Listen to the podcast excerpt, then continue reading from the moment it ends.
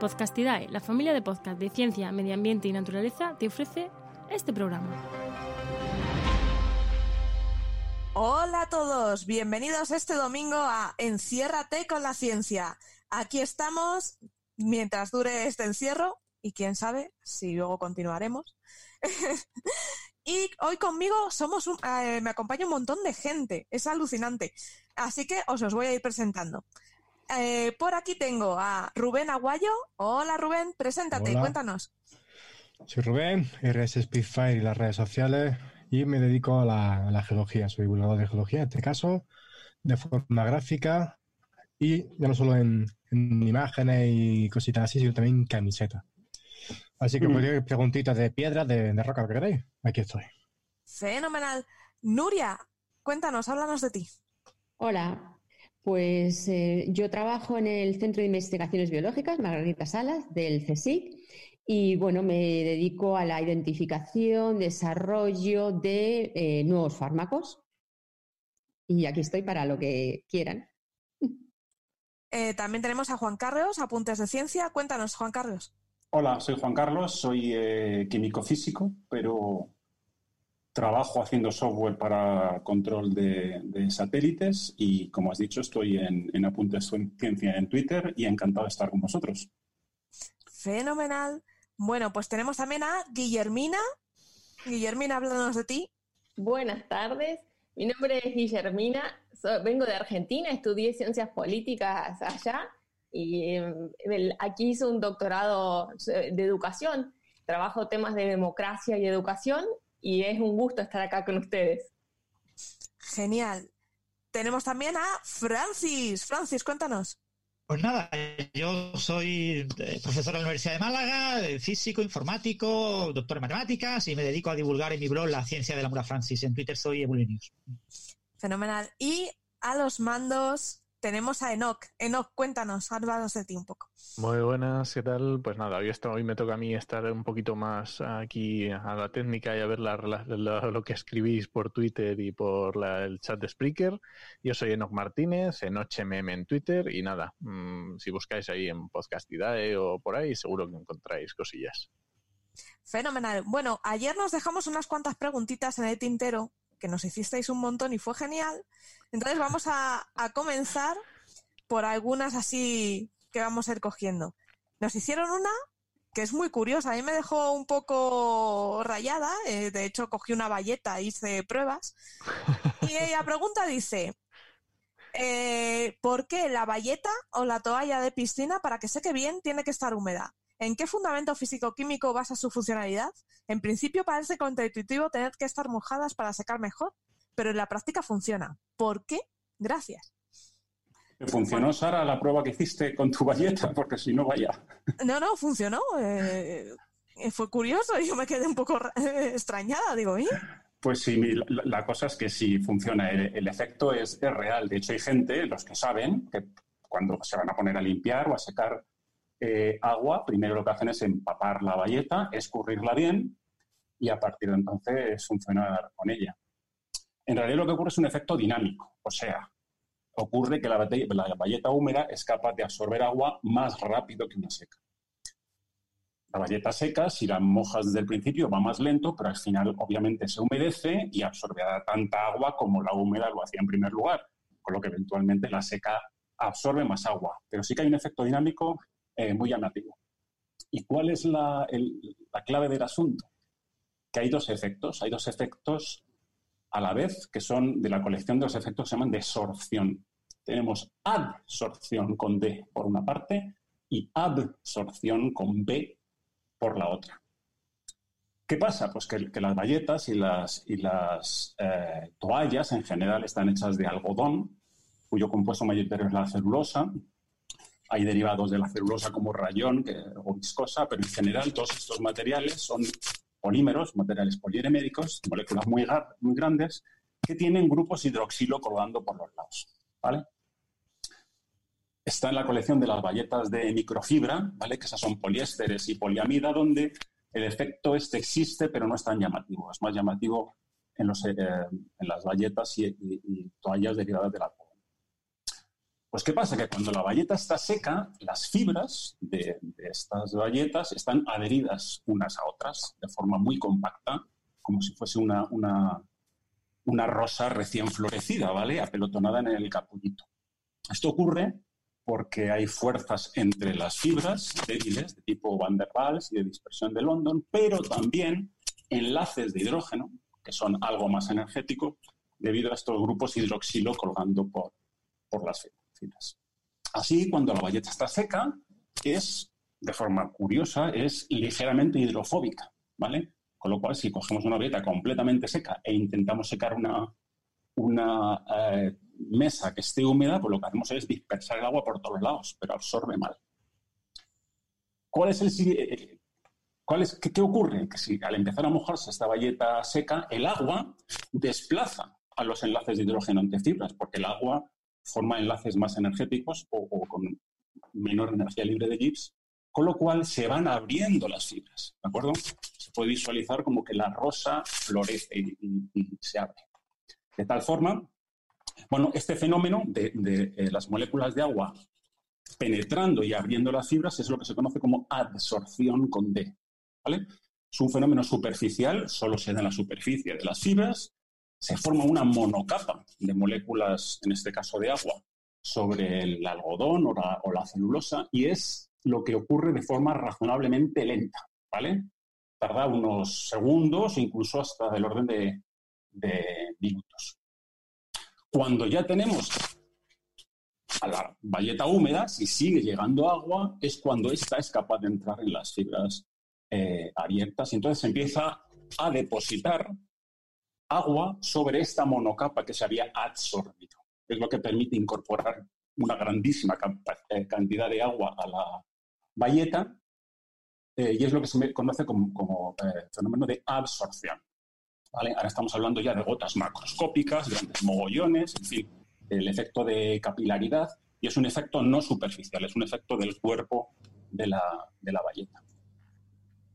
Esto se vería muy bien si cogemos una valleta muy húmeda, empapada, y la, y la eh, eh, escurrimos hasta el extremo, por ejemplo, incluso utilizando una prensa hidráulica. ¿De acuerdo? Por mucha conseguiremos eliminar la mayor parte de agua, pero solo la fracción absorbida con B la absorbida seguirá ahí. Y si sacamos la valleta, esta seguirá ligerísimamente húmeda.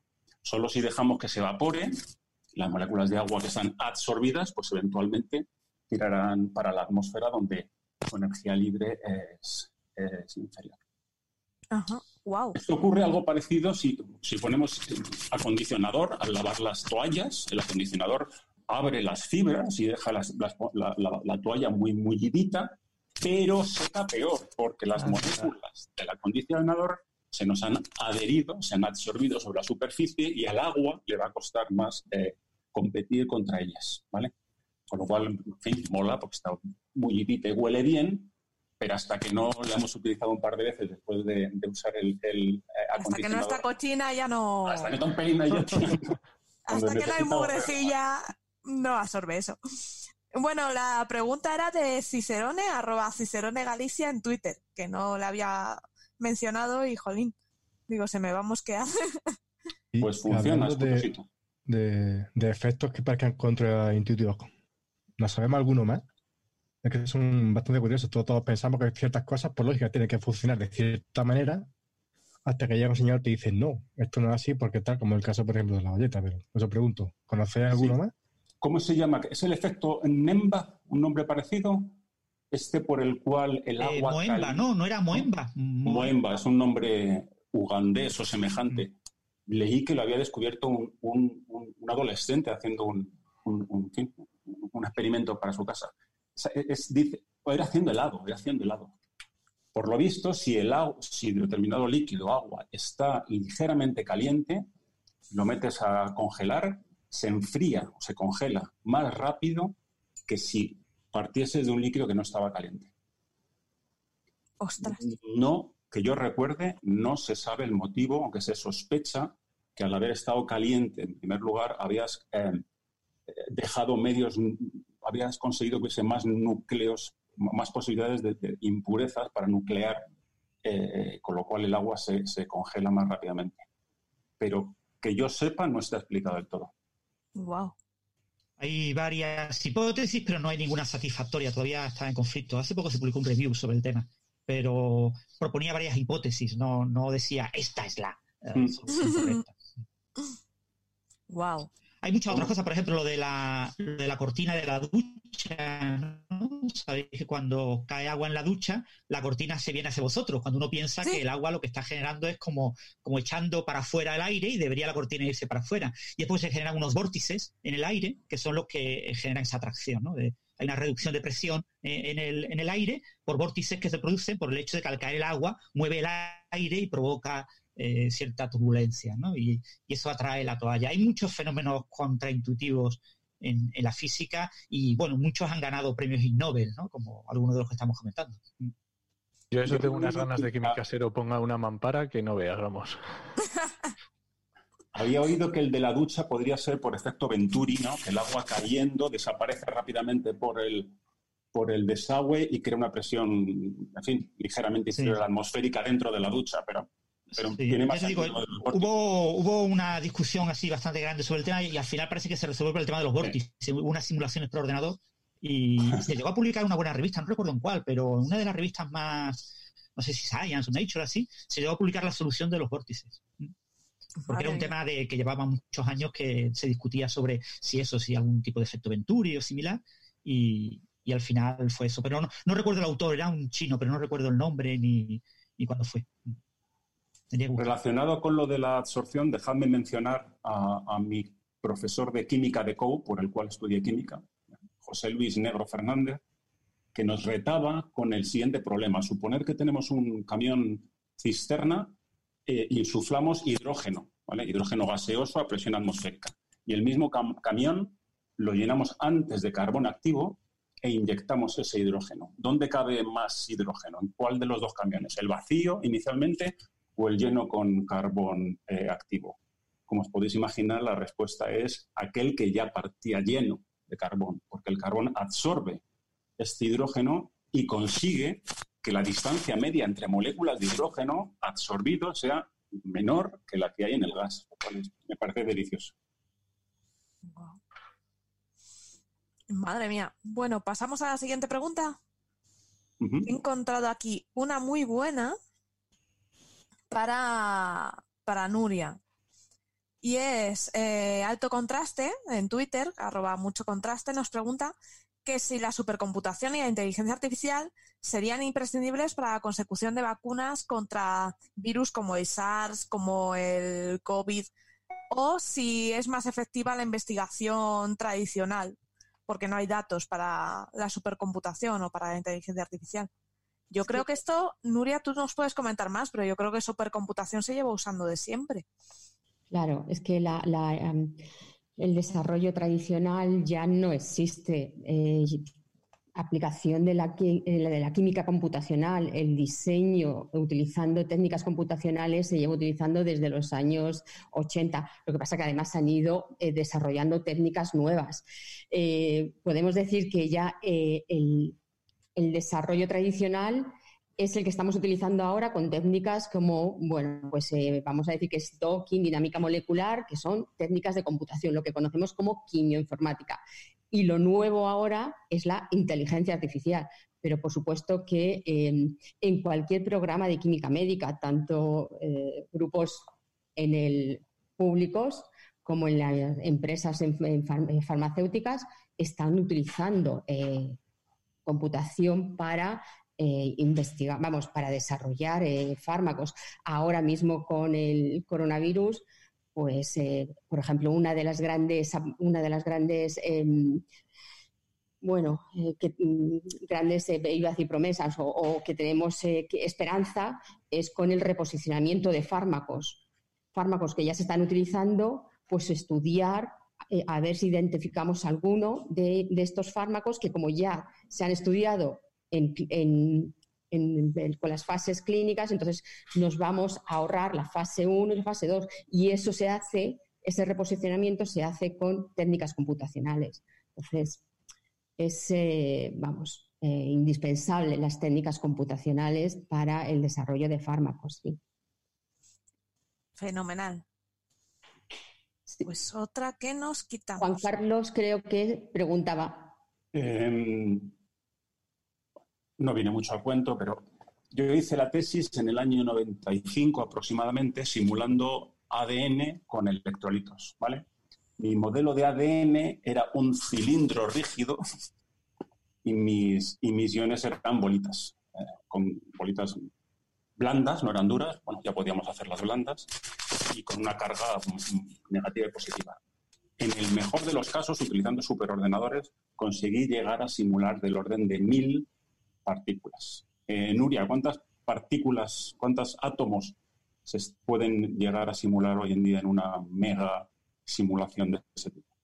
Bueno, ahora se están, eh, eh, fíjate, em, proteínas o receptores, mejor dicho. te pongo ejemplos. Nosotros estamos trabajando con los receptores CB2 y CB1, los receptores cannabinoides. Estamos hablando, pues, a lo mejor de 600 em, aminoácidos, ¿vale?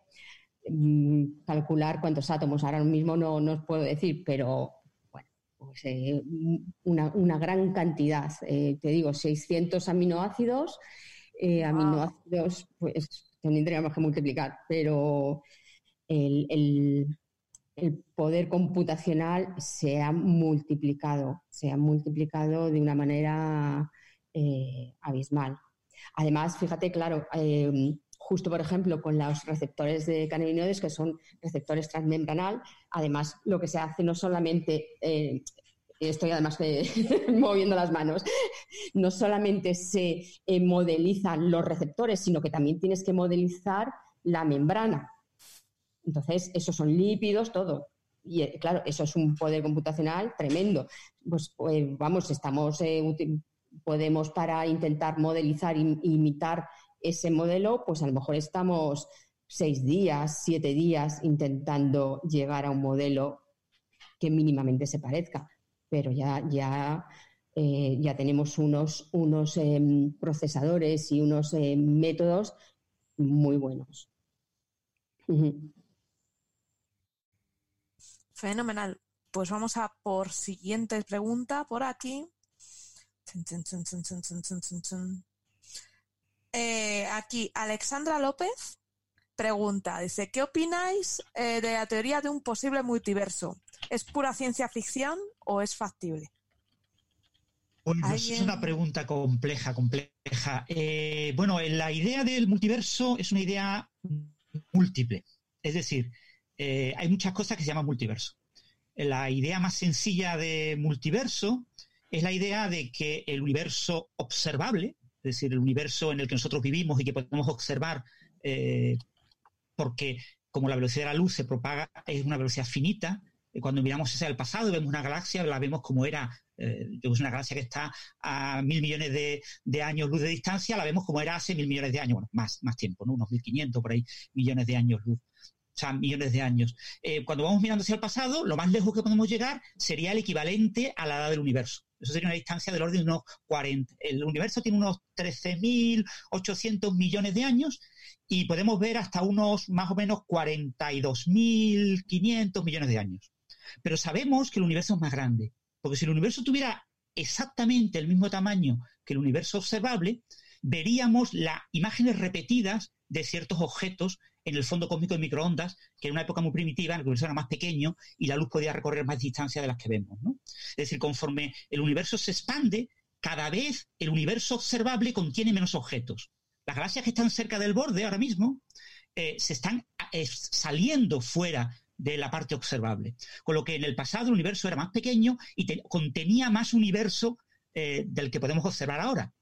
Con lo que en la época del fondo cósmico de microondas, que cuando el universo tenía unos 380.000 años, es decir, más o menos hace 3.800 millones de años, porque un millón de años mucho más que 380.000, pues eh, en el universo tendría que haber marcas de que se repiten imágenes de objetos, estructuras repetidas, y no las vemos. Con lo que con toda seguridad el universo es mucho más grande que lo observable.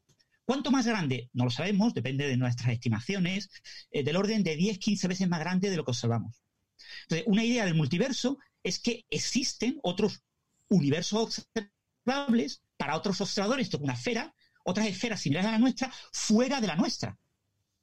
más allá, dentro de nuestro universo. Y eso a veces se habla de otros universos similares al nuestro, a nuestra especie de burbuja, universo burbuja, fuera de nuestro entorno. Después hay otro tipo de multiverso, que es el multiverso inflacionario. Eh, la teoría de Big Bang que todo el mundo ha estudiado, esa de que el, universo se expande desde una especie de mm, bola primordial que se expandió, eso es completamente errónea porque si la aplicamos eh, resulta que el universo tiene que ser más joven que las estrellas más viejas, con lo que obviamente el universo es más viejo que las estrellas más viejas. Entonces eh, necesitamos introducir un fenómeno inicial en el universo que expanda muy rápidamente el universo, se llama inflación cósmica. La inflación cósmica alguien puede pensar, esto es una hipótesis. Bueno, eh, eh, se ha observado, es decir, hemos observado señales en el universo de que la inflación o algo que hace lo mismo que la inflación ocurrió. Es decir, tuvo el universo en algún momento que tener un horizonte, es decir, eh, para que el fondo cósmico de microondas, para que todo el universo sea tan homogéneo, tan isótropo como lo vemos, el horizonte tuvo que ser mucho más pequeño de lo que es ahora. Por lo tanto, tuvo que ocurrir un fenómeno que expandiera el universo ese fenómeno que expande el universo eh, depende de la teoría que pongamos. Muchas de las teorías de la inflación predicen que no podemos detenerlo. No podemos detener el proceso inflacionario, eh, pero sí podemos hacer que en ciertas regiones como que se relaje, pero en otras regiones no se relaja y continúa. ¿Qué nos da lugar a eso? Nos da lugar a un multiverso inflacionario, es decir, a muchos universos burbuja. Imaginaos un árbol en el que cada rama del árbol acaba en hojas, pues cada es un universo, un universo causalmente desconectado del resto. Es decir, desde nuestra bolita universo, eh, nuestro universo, que repito es más grande que lo observable, no podemos acceder a ningún tipo de señal de ninguna de los otros y habría un número muy grande, probablemente infinitos universos. Pero eso son teorías, son modelos teóricos. Después están los, eh, el multiverso eh, de las ideas de Everett, de universo en mecánica cuántica. Una de las interpretaciones de la mecánica cuántica es la teoría de los muchos mundos de Everett, que propone que todas las medidas cuánticas en las que tú tienes un sistema en varios estados y tras la medida tras la interacción de ese sistema cuántico con otro, con el resto del universo, con un aparato de medida, con algo, eh, se eh, colapsa el, estado de ese sistema en un, único de, esos estados. O sea, solo hay un posible estado compatible con ese pequeño sistema cuántico y todo el entorno que le rodea. Bueno, pues eh, eso se puede interpretar como que en ese proceso el universo bifurca. El universo está constantemente bifurcando. Y después existe el cuarto nivel de los niveles del multiverso, que es el nivel de todos los universos posibles. Hay varias teorías que tenemos, las teorías de cuerdas, etcétera, que predicen que mm, no existe ninguna razón por la cual no pueda existir un universo con cualquier combinación arbitraria de leyes físicas y de parámetros físicos.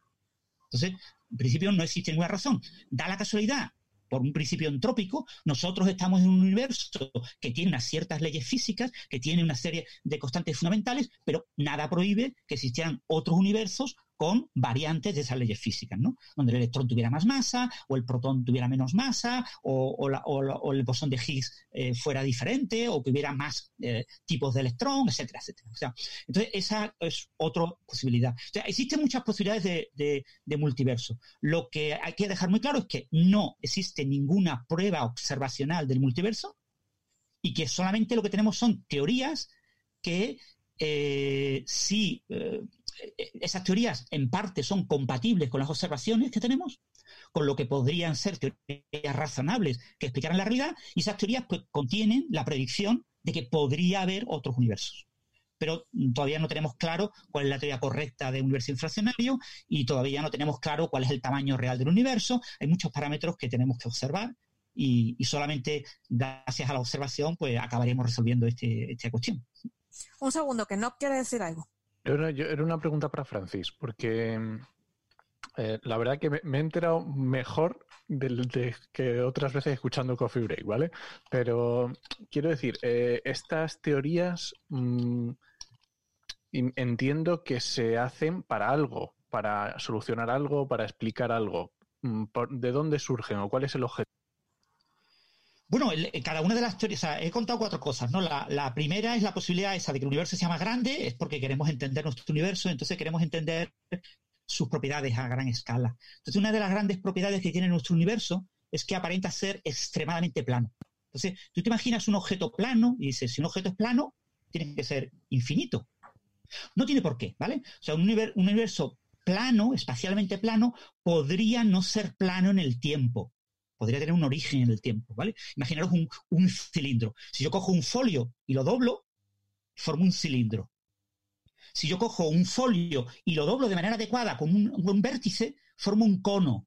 Un cono, un gorro de, niño, eh, es básicamente plano, porque yo lo abro y queda perfectamente plano.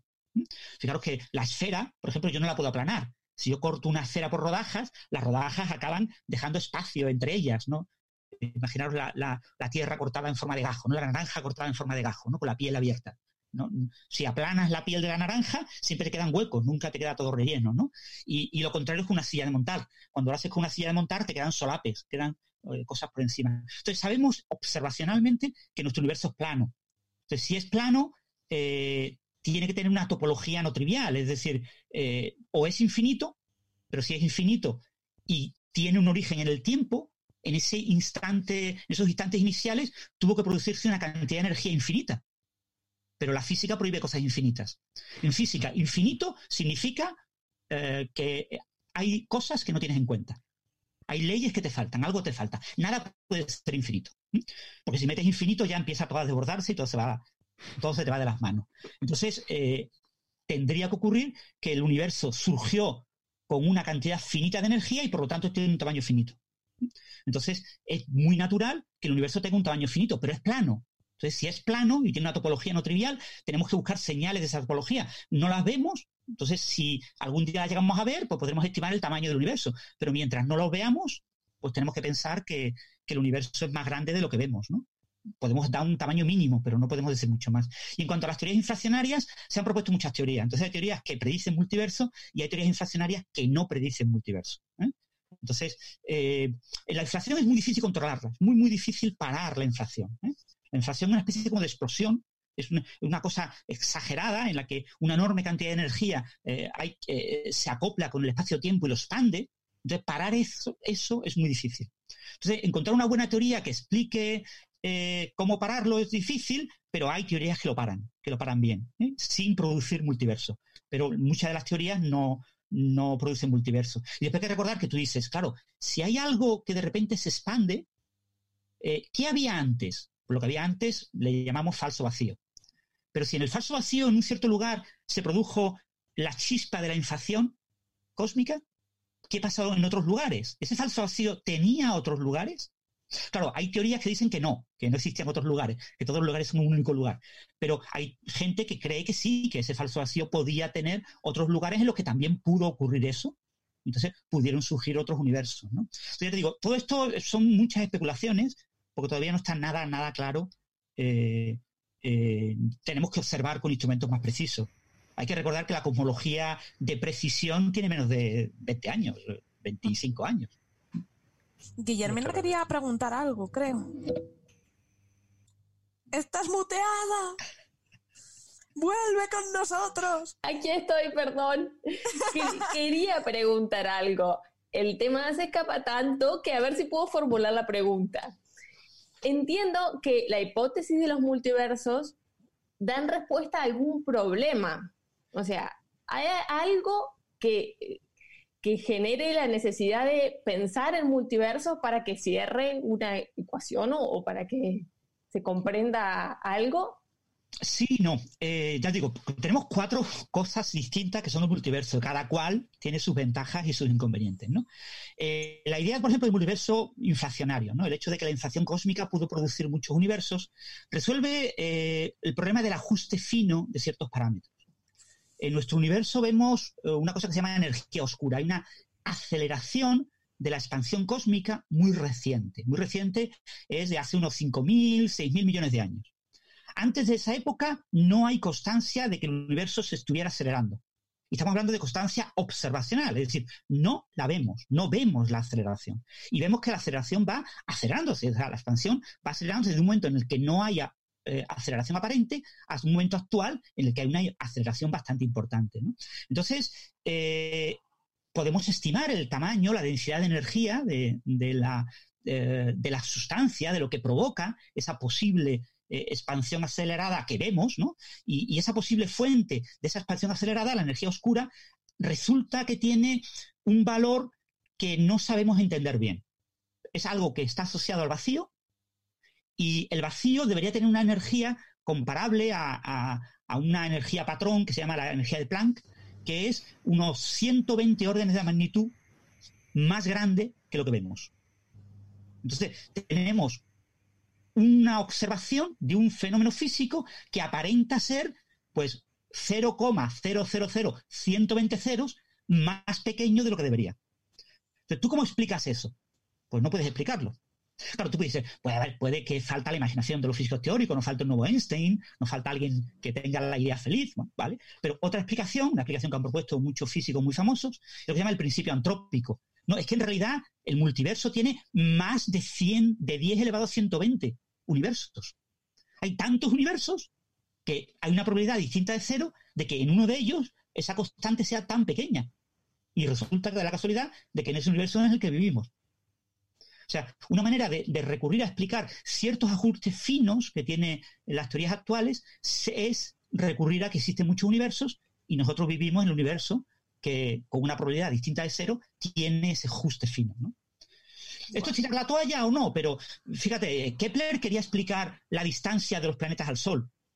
Él quería explicar por qué eh, hay una cierta relación entre la distancia de Marte al Sol y de la Tierra al Sol y de Júpiter al Sol y de Saturno al Sol. Hoy sabemos que eso es absolutamente accidental y que además ha cambiado con el tiempo. Que en el pasado las distancias eran diferentes, ¿no? Eso no tiene explicación. Es un puro accidente de cómo se produjo, eh, nació el sistema solar y de cómo el sistema solar evolucionó. Entonces, eh, perfectamente algunas magnitudes físicas pueden no tener explicación y la única explicación es que hubo una serie de accidentes que llevaron a eso. Y esos accidentes requieren que tú tengas una distribución de probabilidad, un número de posibilidades suficientemente amplias como para que sea razonable que alguna eh, de las posibilidades sea la que tú ves. Entonces, ahí es donde arreglas algunas cosas el multiverso. Pero esto a mucha gente no le gusta, ¿eh? O sea, a muchos filósofos no les gusta absolutamente nada este tipo de ideas.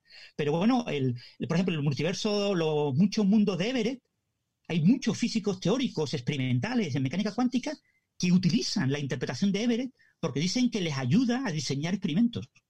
Uno de ellos es nuestro famoso Ignacio Cirac, el futuro ah. premio Nobel de Física español, está en Alemania. Él muchas veces cuando le preguntas, él dice, a mí esa es la que más me satisface, la que más fácil me permite entender mis experimentos. Claro, eh, pues si te ayuda, pues te ayuda. Pero digo, no hay ningún problema que resuelva. O sea, el multiverso como tal no resuelve ningún problema claro. Lo que sí es que te ayuda eh, a entender muchos problemas que tenemos que no sabemos entender eh, y que eso como que nos lo barre y nos lo mete debajo de la alfombra, pero bueno, por lo menos nos permite continuar avanzando. Es una forma de no atascarse. Sí. Hmm. Por aquí, si queréis, tengo otra pregunta que veo aquí a Rubén Aguayo muy despistado, muy tranquilo. Y hay una pregunta para él. Dice Rubén, ¿puedes hacernos un resumen de cómo se forma un filón de minerales? ¿Cómo se concentra uranio, por ejemplo? Lo hace Juan Evilla, eh, arroba Juan Keops, y a mí me da miedo. Juan, ¿planeas hacer algo con uranio en el jardín de tu casa? Venga, cuéntanos. Pues se puede intentar. Para empezar, el filón es como una, una, ese material, una acumulación de minerales, ¿no? Y normalmente suele, suelen darse cuando en casos de que están de fluido. Es decir, tenemos un fluido que está cargado en sus minerales, de rocas que se formaron, que están más, más profundo de la corteja, esos fluidos escapan hacia arriba y aprovechan las fracturas, aprovechan cualquier agujerito para meterse. Actualmente, cuando pasa un poquito de tiempo, eso cristaliza y te deja pues, una forma de filón, una forma de vena de cuarzo, por ejemplo, son bastante comunes. Pero lo más sencillito, así. Es que tampoco me quiero meter más porque me meto yo también en camisa de once varas, ¿sabes? Y en cambio, lo del uranio. El uranio surge, por ejemplo, de la roca ígnea, sobre todo las plutónicas. Antes hemos comentado antes por el grupo hablando de, radón, ¿verdad? De los granitos. Los granitos tienen radón porque tienen minerales de uranio, tienen uranimita. Y eso se forma, es la propia formación natural de la roca. ¿Qué pasa? Que después la secuencia de, de desintegración del uranio, uno de los gases es el radón. Y ese radón, si tú construyes la casa encima de, eso, de un bloque de granitos, pues tu sótano seguramente, si no está bien ventilado, se puede cargar de, radón. Y ese radón es cancerígeno, por lo cual puede, su exposición te puede generar este tipo de enfermedad. Lo bueno, que es un, eh, gas que, que tiene una vida media muy corta, por lo cual si localizamos la fuente, la tenemos bastante cerquita. Es cuestión de ventilar, sellar, lo que haga falta, y en cuestión de días se irá. Pues no, no es problema. ¿Y cómo se acumulan? Pues, por ejemplo, ya hablamos de diferentes tipos de yacimientos. Tú, tú tienes una roca, hagas un granito que con población del tiempo se va desintegrando mediante la erosión. Y estos minerales se van acumulando poco a poco en lo que se llaman yacimientos de tipo placer. Es decir, yo creo que la propia palabra lo indica. Es decir, se van acumulando porque igual que tú tienes un chorrón de agua con un montón de, agua sucia, lo dejas caer, llegan a unas planadas grandes y se acumulan ahí. Y eso con la base de tiempo se, se forma. Que tenemos suerte encontramos filones de estos grandes como scars y cositas así con mayor carga de minerales, pues mejor. Que eso es lo que se usa en la minería, por ejemplo. Pero si no, pues seguramente cualquier suelo que estés pisando tenga un poquito de uranio. Pero no preocuparos que no nos vamos a morir todos aquí de eso. Tenemos otros problemas ahora por delante. Bueno, de hecho, muy, muy poquita no sé gente, si sí, muy poquita gente mm, desconoce que eh, tenemos mucho, mm, mucho radón en la zona del centro de la península ibérica. Hay suelos no solo por el ricos. centro, sino te va a Galicia, que yo está lleno de Galicia. Galicia, granito. Galicia Todas es lo las que yo zonas- había escuchado, Mm. sí. De Todas hecho, las zonas hay- con mucho granito tienen, son ricas en radón. Y no solo granitos, incluso en cordilleras, como por ejemplo Sierra Nevada aquí, tampoco es de granito, y las concentraciones de radón son bastante altas. Mm. Y ya se Pero- empiezan a, a correlacionar casos de cánceres que no se sabían muy bien el origen con, con el origen del radón. No es que han puesto una antena en mi casa al lado. La culpa de que tenga cáncer es por eso. Pues no, lo mismo es porque vive debajo de un batolito. Lo mismo va a ser eso. ¿vale? Así que todos esos estudios que se hagan por ahí, pues que, que vayan avanzando, porque si sabemos la causa, pues seguramente se puede prevenir mucho mejor. Así que ya sabéis, si vivís en una zona granítica, ventilad el sótano. Sí, y más ahora en cuarentena. ¿no? Sí, y no paséis muchas horas en el sótano. Cuéntanos, Juan Carlos, que tienes una pregunta. Aprovecho que te tengo ahí, Rubén, para preguntarte algo que descubrí hace relativamente poco y me llamó muchísimo la atención, y es la existencia de reactores nucleares de uranio naturales. Por lo visto, en algún sitio de, de- de África hay, eh, en fin, se, se han descubierto minas de minas o grandes depósitos de uran- de uranio en los que había una concentración tal que permitió relaciones nucleares autosostenidas durante una cantidad de, de tiempo. ¿Sabes algo al respecto? Pues me acaba de pillar de, de nueva. Pues deberes No, pero- para... Sí, ya tengo deberes, sí, pero Pero parece deberes. interesante porque Apunta la pregunta Sí. con el hashtag. tener la- esa cantidad de uranio las condiciones necesarias para que eso funcione de forma estable. Además que es que se lavaba con agua, se lavaba con agua, De forma natural, ¿eh? retiraba determinado tipo de isótopos y luego durante unos tiempos, en fin, era, era fascinante, pero no tengo ni ideas. Pues, Si lo miras y no lo cuentas otro día, genial. Vale, estupendo. Me Sí. lo apunto. Es el yacimiento de Oklo, O-K-L-O. Es bastante conocido y bueno, se supone que hubo una época en la que actuaba como reactor nuclear porque había una masa crítica de uranio suficiente. Pero bueno, es una hipótesis y que yo sepa. Ah, Pero sí, bueno, que lo mire Rubén, que es Mm. el experto y que sabrá entenderlo Miraré, mejor. Wow, pues nos habéis- me habéis dejado loca con lo del reactor nuclear natural. Si me han dejado loco a mí, Así que ya sabéis, eh, la, eh, la radioactividad es algo natural, es algo que, te- que convive con nosotros. O sea, no hay que tener pánico. ¿Vale? Por si acaso os da miedito el tema.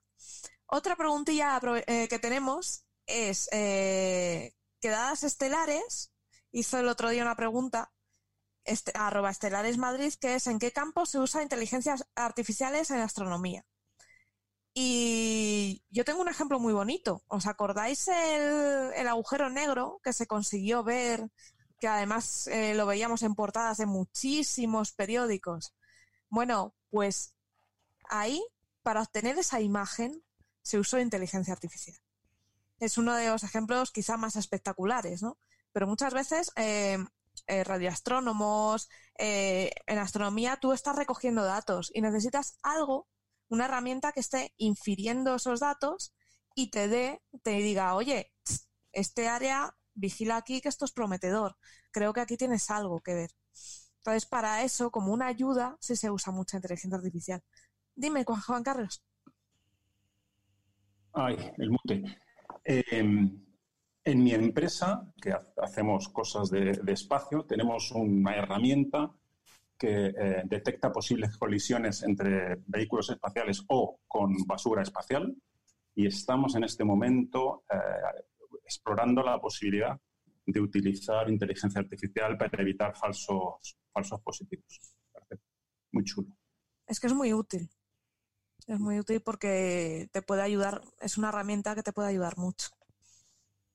Lo que pasa es que tiene un ten con ten, o sea, la potencia de, tienes que sopesar la potencia de, de cálculo que te va a consumir, tienes que eh, analizar muchas cosas, pero ahora mismo se hacen cosas muy buenas y los ordenadores que tenemos son muy potentes, te permiten hacer muchas cosas Una interesantes. técnica habitual es, es- es utilizar en fin, una granja de ordenadores, lo que sea, para entrenar el modelo. Y una vez que el modelo está entrenado, se despliega Y lo pones en sistemas de producción un poquito más compactos.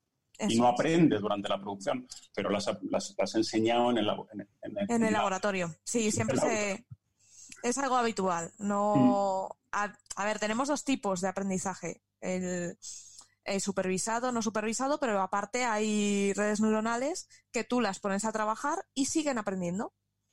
Pues, por ejemplo, las redes conversacionales, muchos de estos sistemas están aprendiendo de ti, no a la hora de hablar, pero sí de, tu de tus costumbres, ¿no? Eh, tus asisten- eh, asistente, por ejemplo, que usas en casa, se adapta a ti, porque aprende de, lo que tú hablas con él, de lo que tú haces con él. Entonces, esas ocupan un poquito más.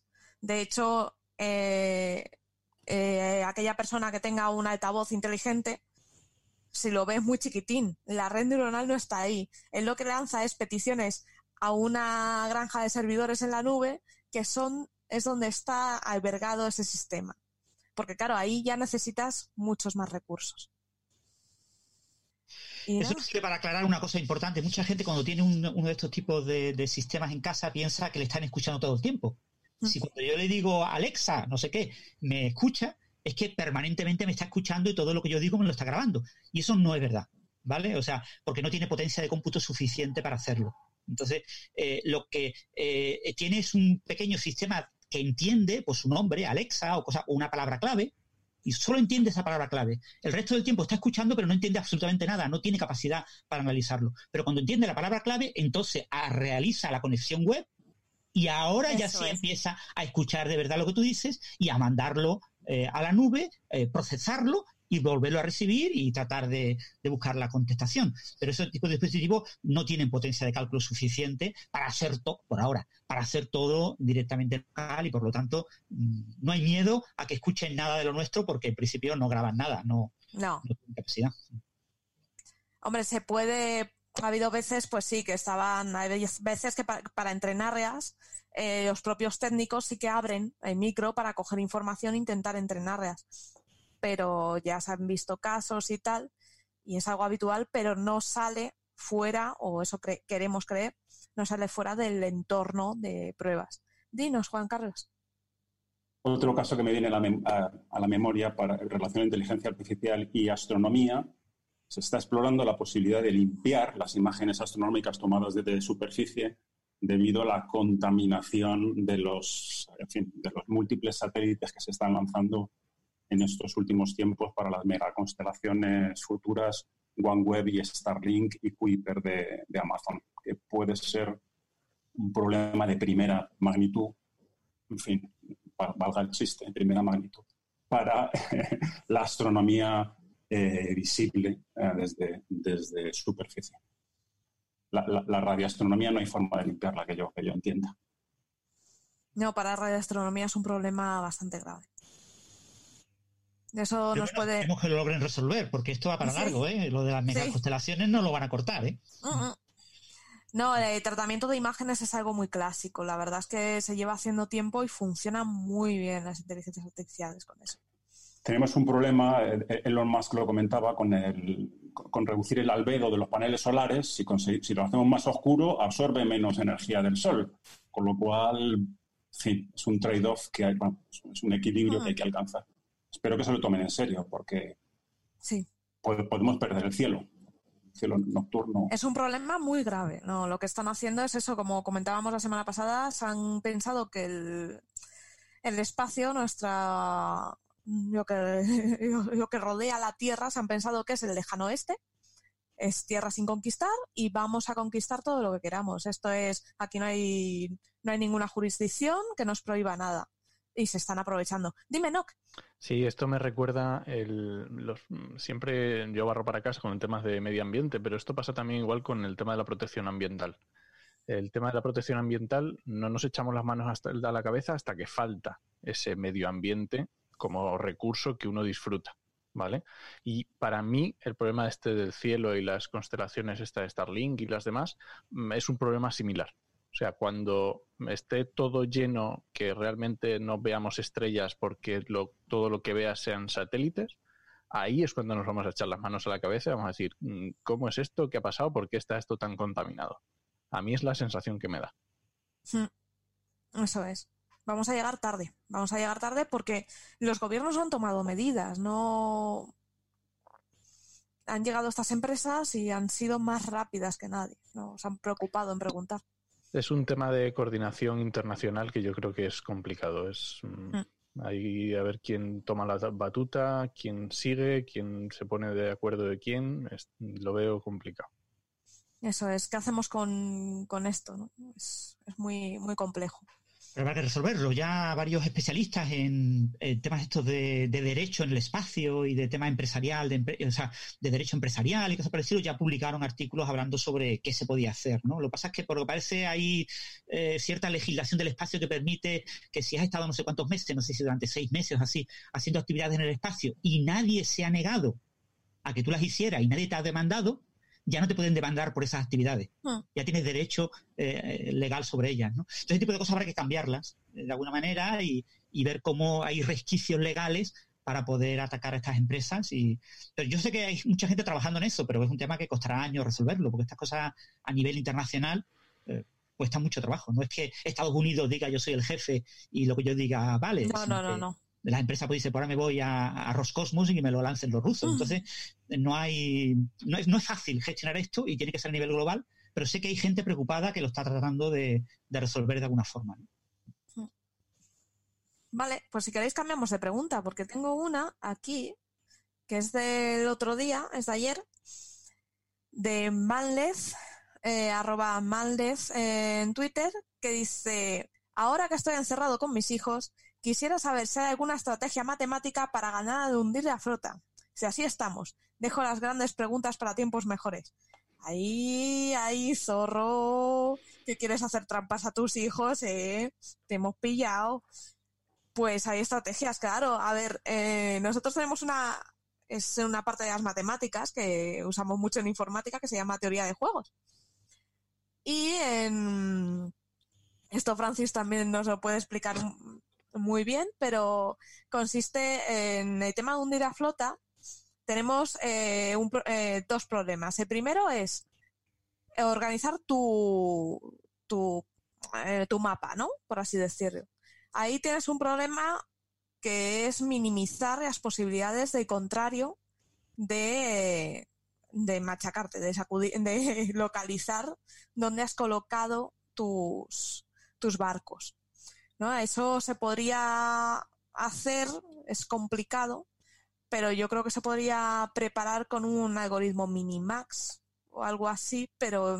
Mm. Y luego para el tema de ir detectando, yo lo haría, el tema de detectar lo que tiene tu oponente en su, en su mapa, yo lo haría eh, con un árbol, eh, un árbol, eh, un árbol de búsqueda, ¿vale? Búsqueda informada en el cual empezaríamos pues con todas las posibilidades, todas las casillas contarían, valdrían lo mismo, pero en función a lo que te vas encontrando a lo largo del juego, tú vas puntuando cada casilla con un valor. ¿Qué valor le daríamos? Muy fácil. Si en las casillas anexas tú tienes algo, significa que eh, y no has hundido nada, significa que hay chicha. Entonces, tú lo que haces es esas casillas las pones un valor superior para que a la hora de elegir esa casilla sea más óptima, sea óptima, ¿vale? Que ya está hundido, pues las casillas de alrededor las mantienes como mm, valor normal. Podríamos bajarlo, pero a lo mejor a otra persona eh, las ha, ha, puesto barcos juntos. Entonces, lo pondríamos es un valor neutro. Y con eso podríamos ir conformando, dándole forma a nuestras soluciones y buscando las mejores soluciones y el mejor camino para ganar.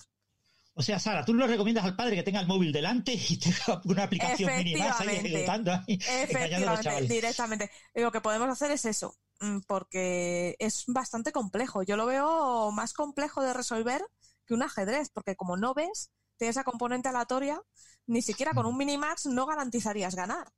Lo que con este sistema de búsqueda no habría que meterle un orden aleatorio y ya entraríamos en algoritmos genéticos y cosas mucho más divertidas y más complicadas. Bueno, yo tengo una respuesta más sencilla. ¿no? intuitivamente, sobre todo cuando juegas con niños, los niños tienden a situar en lugares alejados de las esquinas y de los bordes de los tableros. Suelen situar en el centro. Entonces, casi con toda seguridad los niños van a poner, sobre todo los barcos más importantes, los más largos, los van a colocar por el centro. Entonces, lo que tienes que hacer es tratar de explorar el centro en forma de espiral. Entonces, tú vas moviéndote por espiral. La mejor espiral es una espiral en la que vayas alternando colores. Entonces, lo más fácil sería imaginarte que hay una especie como de tablero de ajedrez y que te vas moviendo en espiral más o menos desde el cuadrado, yo que sé, un cuadrado blanco, un cuadrado negro, que tú llames blanco-negro, ¿no? Desde ese cuadrado te vas moviendo saltando en cuadrados del mismo color y tratando de moverte en espiral desde el centro hacia afuera. Y eso casi con toda seguridad acabarás encontrando los barcos grandes primero y acabarás cargándote hasta que el niño se dé cuenta de la estrategia y acabe colocándolos en los extremos fuera del centro, que tú serás te darás cuenta y entonces harás eso, atacarás las esquinas. aquí y hasta aquí la diferencia entre alguien con hijos y alguien sin hijos. Yo utilizo yo utilizo una técnica semejante en cuanto a dividir el, tablero en blancos y negros, que es explorar en diagonales, ¿vale? Pero efectivamente dejando en medio una casillita vacía, porque no merece la pena disparar en medio de dos que ya has explorado, porque la posibilidad de pillar un barco grande, obviamente, es, y yo estaba pensando también en técnicas mm, puramente estadísticas, o sea, donde hay más probabilidades y, a correr. Sí, pero al ser un juego completamente aleatorio que puedes colocar... Mm, que eso depende quizás más de la persona, ¿no? Claro. Si juegas 10 veces con esa persona, entonces ya sabrás más o menos dónde. Ya aprendes, tú aprendes de tu contrincante inteligencia artificial, aprendiendo. Bueno, para los juegos, o sea, eh, para los jugadores, eh, ¿cómo se llama? Eh, para los juegos que podéis encontrar por internet que juegan a este juego de manera automática, que tú juegas contra la máquina, la máquina lo que hace es tener un mapa de probabilidades obtenido a través de jugadores. O sea, la máquina a través de online va jugando con personas y va viendo qué es lo que hace habitualmente las personas y tiene un mapa de probabilidades. Ese tipo de mapa de probabilidades podéis buscar por internet. O sea, se puede buscar Hmm. Eh, porque hay varios de estos juegos están, son GNU, que son código abierto, y puedes buscar el mapa de probabilidades que usan, y es el mapa de probabilidades extraído de jugadores humanos. Es decir, donde preferentemente los humanos colocan los diferentes barcos. Y esos mapas son claves, son parte de los heurísticos que utiliza el software para jugar a nivel humano contra humanos. Entonces, pero claro, eh, usar ese tipo de mapa de probabilidad con un niño es o acordártelo de memoria, más o menos como era, o tener una aplicación delante con el mapa ahora mismo me estoy imaginando al típico padre con, con el mapa en papel eh, delante y crío. ¿Qué haces, papá? Nada, yo no te estoy haciendo trampas. Madre mía. Es comiquísimo. Eh, trampa realmente no es, está usando la, la ciencia a su favor, ¿no? Sí. Eso tiene mucho de política, ¿eh, Guillermina? tiene mucho de política y de educación también, porque ustedes cuentan todas las estrategias de padres y madres para ganarle y yo pienso que, pobre niño, qué, qué frustración. Que, Aprenda pronto que la vida dura. sí, no, y, y tiene, tiene mucho de, política también, de, de estrategia. Yo recuerdo, yo recuerdo no jugar, yo tampoco tengo hijos, y yo recuerdo jugar con mi hermano, que tiene dos años menos que yo, o sea que nos llevamos muy poco, y realmente había un aprendizaje de la forma de jugar del otro, más claro agua, o sea, y cada uno iba contrarrestando, o sea, ibas como lo típico este que se habla de los de los insectos que se especializan en una flor concreta, pues nosotros éramos igual, nos especializábamos en, en, enfrentarnos el uno contra el otro. Luego cuando jugábamos con otras personas, pues no te valía para nada y ya está. Es verdad, luego llegaba tu padre o, tu primo y te, te pegaba una paliza de 15. El tema es que la jugada dura muy, muy poco y lo que hay que hacer es entretener a los niños en, este, en estos momentos. O sea que tiene, la complicación de que el juego acaba pronto, el niño queda triste y ahí, ahí, viene el problema real, no era el barco. Entonces, por lo de la partida de Monopoly, esas de, de las antiguas que duraban horas y horas y horas, entonces hasta que se harten niños. Oye, ¿Monopoly moderno ya no dura tantas horas? Yo la versión a que he jugado ahora no. ¿Uy? Yo ahí lo, lo recortado bastante. Ya han cambiado incluso el modo de juego. Pero del antiguo, esto, digamos, yo nunca jamás he tenido una partida. No, no, yo tampoco. Tres, cuatro horas jugando y decía, te das por saco esto. Hmm. Pero estaba bien, porque como no acababas, estabais todos picados entre vosotros, alguno estaba ahí buscando estrategias porque estaba más arruinado que, que nadie, y era muy divertido, porque al final se unía gente contra otro y hacía más piña, ¿no? Como la vida misma, que no acaba nunca. Eso es. Y además, siempre quedaba la esperanza para los que iban peor y de alguna manera la pequeña satisfacción para los que habían quedado mejor parados. O sea que quedaron todos contentos. Sí, sí. Ah, yo me acuerdo de mis partidas que terminaban cuando el que se quedaba en bancarrota literalmente revoleaba el tablero y se cabreaba y ya está. se acabó el juego.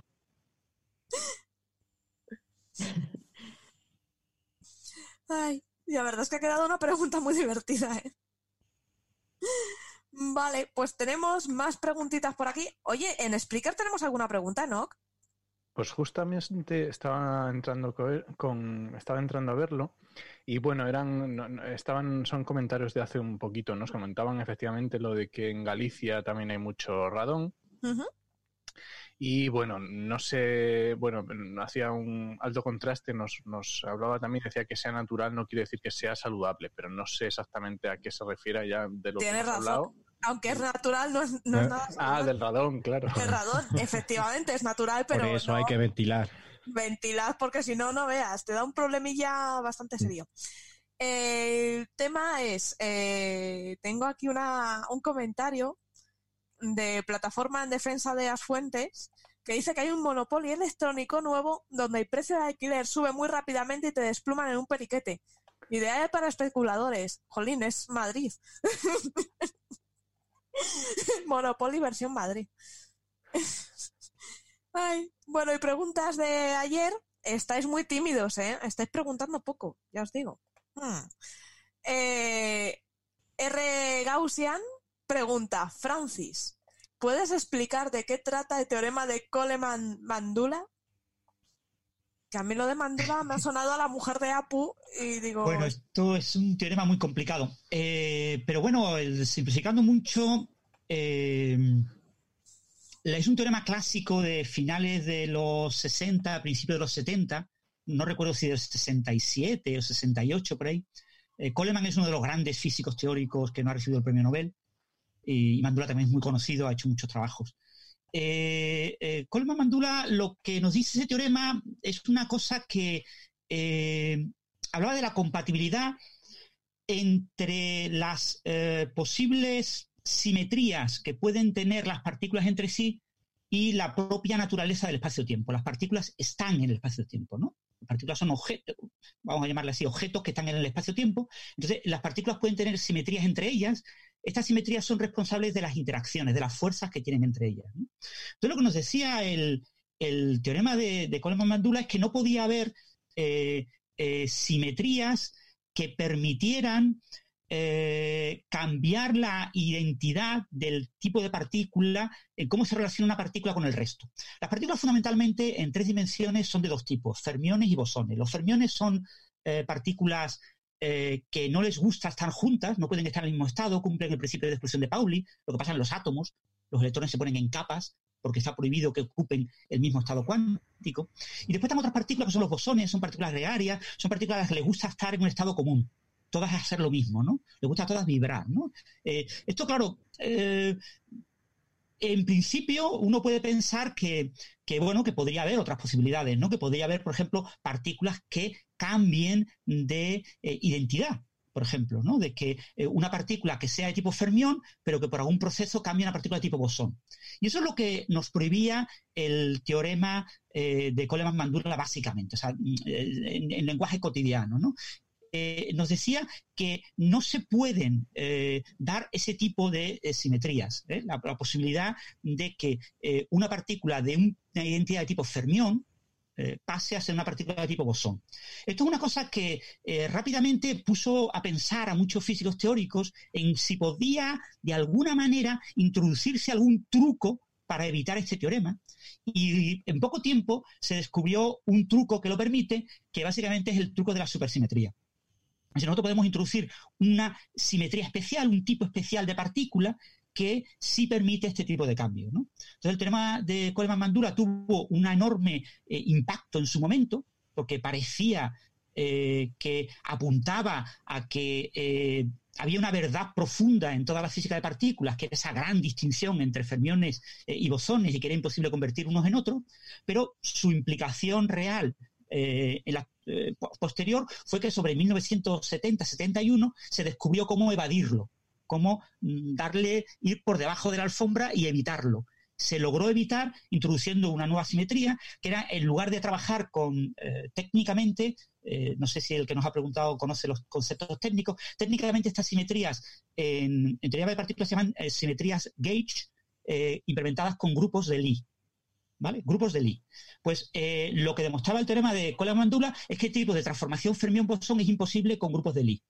Y lo que se logró a principios de 1970 es introducir un nuevo concepto, el concepto de superálgebra de Lie, super Lie.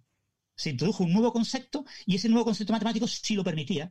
Y eso fue lo que inició el campo de la supersimetría que después pues, apareció la supersimetría como algo útil en el campo de la teoría de cuerdas y en, física, y hoy en día la supersimetría se ha convertido en una cosa que se estudia en los libros de texto, ¿no? Pero eh, una, nueva manera de ver el universo eh, y de ver las simetrías entre las partículas surgió gracias a un teorema que prohibía hacer algo y hubo gente que trató de ver cómo podía puentearlo y eh, coger algún objeto matemático. De hecho, las superálgebras existían, se llamaban álgebras gradadas o graduadas, pero no parecía que tuvieran interés en física, y el coger ese concepto matemático e incorporarlo a la idea de la física de partículas permitió evadir ese teorema no-go, ese teorema eh, de Coleman-Mandula que prohibía eh, ese tipo de transformaciones. Hoy en día eh, pensamos que la naturaleza podría usar esa posibilidad, es decir, hoy en día no sabemos si la naturaleza cumple el teorema de Coleman-Mandula o no, es decir, no hemos observado la supersimetría, la estamos buscando pero el modelo estándar sí la cumple, ¿vale? El modelo estándar cumple con este teorema, no permite nada más que álgebras de Lie, y sin embargo se está buscando mm, desde hace más de 40 años eh, indicios observacionales de partículas supersimétricas, que serían partículas que, entre comillas, incumplirían el teorema y, nos indicarían que en la teoría actual de física de partículas hay que extenderlas con esas nuevas simetrías que son las supersimetrías. Pero yo digo, es una cosa muy técnica, un resultado muy, muy técnico. Eh, Juan Carlos. Sí. Eh, Francis, eh, ¿en, qué proporción o en, qué grado el descubrimiento de la supersimetría habilitaría o daría verosimilitud de alguna forma a, alguna de las teorías de cuerdas? Mm, la, demostraría o, no es o no? No. no. O sea, eh, la teoría de cuerdas viven más felices en un universo supersimétrico. Las teorías de cuerdas se pueden formular en un universo sin supersimetría, es decir, de hecho nuestro universo no tiene supersimetría, entonces las teorías de cuerdas, si describieran nuestro universo, alguna de ellas, tendría que estar rota la supersimetría. Y hay teorías supersimétricas sin supersimetría. Pero las teorías de cuerdas viven muy felices en supersimetría, pero hoy en día la supersimetría es una cosa que podemos ver independiente. ¿vale? O sea, podemos construir teorías supersimétricas que no son cuerdistas, que no tienen nada que ver con teoría de cuerdas. Y hay muchísimos físicos, el, LHC, en el Gran Colisionador de Hadrones, en Ginebra, ese gran, gran colisionador eh, que tiene pues un, túnel de unos 24 kilómetros, quiero recordar, eh, ahí se está buscando la supersimetría, pero no con el objeto de reivindicar la teoría de cuerdas, ¿vale? sino con el objeto de reivindicar que es una idea que la naturaleza podría usar. ¿no? Hay un teorema que dice que cualquier cosa que no esté prohibida por una ley física, la naturaleza la muestra. Entonces, es una intuición, una más metafísica que otra cosa. Pero bueno, se está buscando con ahínco. Pero descubrir la supersimetría no indica en ningún momento que la teoría de cuerdas sea correcta o no. Lo que sí pasa es que la gente que trabaja en teoría de cuerdas dirá, claro, nosotros ya lo dijimos. Porque uno de los lugares donde apareció por primera vez la supersimetría fue en teoría de cuerdas. ¿Vale? Eh, pero también apareció en paralelo sin teoría de cuerdas. Vale, yo tengo una pregunta para Guillermina. Uy, te veo silenciada. Cuéntanos. Tengo, una pregunta para Francis antes, ah. ¿puede ser? Porque En, en, en lenguaje humanidades, entiendo que este teorema explicaba, parecía que explicaba mucho, sin embargo, a la vez indicaba que había ciertas cosas que estaban prohibidas, que no se podía hacer. Entonces, la forma de saltarlo fue directamente desconocerlo, ¿no? De alguna manera, cuando, eh, tipo el dicho de los laberintos se sale por arriba, ¿no? ¿No? El, teorema nos explica, pero a la vez nos genera, nos genera em, límites o nos, nos, permite, nos da prohibiciones. Entonces, de alguna manera, en el mundo científico lo que se hizo fue dejarlo a un costado y seguir avanzando. Eh, más o menos, o sea, eh, yo digo, el, teorema, la teoría actual de física de partículas lo cumple, ¿vale? O sea, mm, que ahora mismo ese teorema es válido, es, verdadero. O sea, es un resultado matemático. Lo que pasa es que eh, el teorema lidia con una serie de conceptos matemáticos, una manera de, ver la simetría, las relaciones entre partículas, y lo que en aquel momento, cuando lo formulan Coleman y Mandula, se pensaba que esa era la única manera de hacerlo. Y lo que se descubrió es que hay otras maneras de hacerlo que ya no cumplen con el teorema y que nos dan más grados de libertad, otras posibilidades. Ahora, ¿la naturaleza usa esas otras posibilidades? No lo sabemos. El teorema nació porque se observó que la naturaleza sí lo cumplía.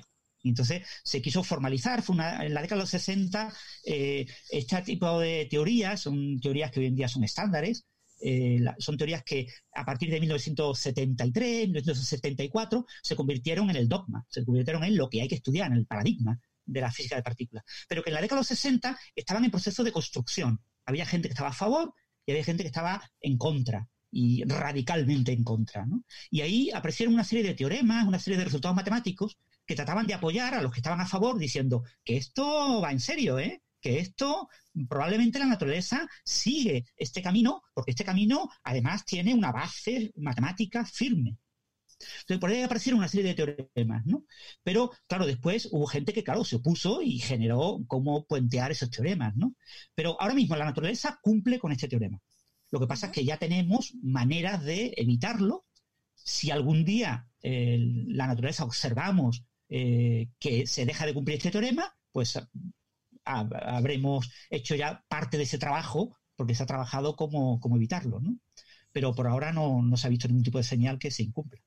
Voy a hacer un incisillo. Eh, a ver, me llega por aquí que la gente no sabe cómo comentar. A ver, para mandarnos vuestras preguntas es en Twitter usando el hashtag enciérrate con la ciencia y a través del chat de Spreaker, desde donde estás en la propia página donde estáis escuchando este podcast. También tenéis un chat donde podéis preguntarnos lo que queráis. Y eh, os interrumpo, iba a preguntar a Guillermina, porque ahora mismo estoy escuchando a mis vecinos corriendo como locos con los críos y jugando y con muchas risas. Y hemos hablado de hundir la flota. ¿Qué clase de juegos, tú que sabes más de educación, qué clase de juegos nos recomiendas para los enanos estos días? Yo tengo un, un, problema, siempre le llamo el pecado original, porque estoy en educación, pero vengo de políticas. Y mi eh, campo de estudio es la política, específicamente lo político en las escuelas, cómo funciona. Yo enfoco más bien en cómo, cómo se realizan y qué concepciones hay en la vida cotidiana de, de, las escuelas de los valores que, que, conforman la democracia, ¿no? Cómo se concibe la, la, igualdad, cómo se concibe la libertad, cómo se construye en el día a día, en eh, las pequeñas tareas de, de, las escuelas, cómo se conforma la comunidad, qué concepción hay, si es eh, de, distintas, distintas formas de entender la sociedad y el orden social. Eh, como la, la, liberal, por ejemplo, o algunas visiones más, más desde lo comunitario, eso en las escuelas. Ahora, cuando me preguntan específicamente de educación de niños, de didáctica, yo hago agua. Así que lo único que, que puedo recomendar es por la niña interior que llevo. y en ese sentido, em, siempre, siempre me parece que las mejores, las mejores, los mejores juegos son los que despiertan la, la imaginación, ¿no? Y los que se, se improvisan y que, que permiten que, que, nos inventemos mundos y, y, y, que, y, que, pensemos juntos, ¿no? Entonces, me parece que es un gran momento para compartir las, los libros, la literatura infantil que tiene maravillas, hay maravillas escritas que permiten disfrutar no solamente las historias, sino también las imágenes, porque hay algunos que son obras de arte o, las, o los juegos al, al, al, estilo de armar, ¿por qué no?, una especie de, de, radio en familia o hacer, improvisar unas obras de, de teatro. Saben que Federico eh, García Lorca, por ejemplo, jugaba muchísimo a, los títeres, las marionetas son un, una, gran, una gran estrategia para divertirse estos días y para, para ampliar la imaginación de los niños. Yo creo que esas, esos juegos tradicionales que nos dan, nos dan espacio para crear juntos, para compartir y para imaginar, son la mejor opción. Hmm. Eh, un comentario que voy a hacer sobre eh, la gente que quiere comentar por el chat. En la página de Podcastidad, donde nos estáis escuchando, aparece un bocadillo, ¿vale? Una bolita, como, que son los comentarios del, de, de, de podcast. Si le pincháis a esa bolita de comentarios, que es como un bocadillito, le pincháis ahí, os aparecerá el chat y podréis comentar. Jolín, pues son muy buenos eh, consejos de muy buenos juegos que me han gustado mucho, Guillermina. Gracias. Lo bueno es que divierten a grandes y a chicos. Sí. Dinos, Juan Carlos. Yo estoy últimamente jugando mucho con mis niños, lo que pasa que es un juego comprado, pero quiero mencionarlo porque me parece genial. A niños a partir de 8 años se llama Carcassonne. Sí. Es, es, es, genial, es un jueguito de ir montando, el tablero lo vas montando a, a lo largo del propio juego encajando ríos con murallas de ciudades y vas poniendo seguidores y bandidos. Y tengo un, dos niños de 8 y 10 años y, y, juegan a un nivel genial contra mí. O sea que es muy chulo. Sí, ahora están muy de moda los juegos de mesa, se están volviendo a poner otra vez y hay muchísimos juegos de mesa increíbles también para, porque dice el Carcassonne, pero el Carcassonne juegan, o sea, yo he jugado al Carcassonne sí. y te lo pasas genial, o sea que pueden, es una, ampli, una amplitud de edades increíble y, hay, y así muchísimos, o sea, hay buenísimos. Eh, los colonos de Catán también es uno muy famoso, hay tropecientos juegos que, que son súper chulos y yo soy muy fan de los juegos de mesa.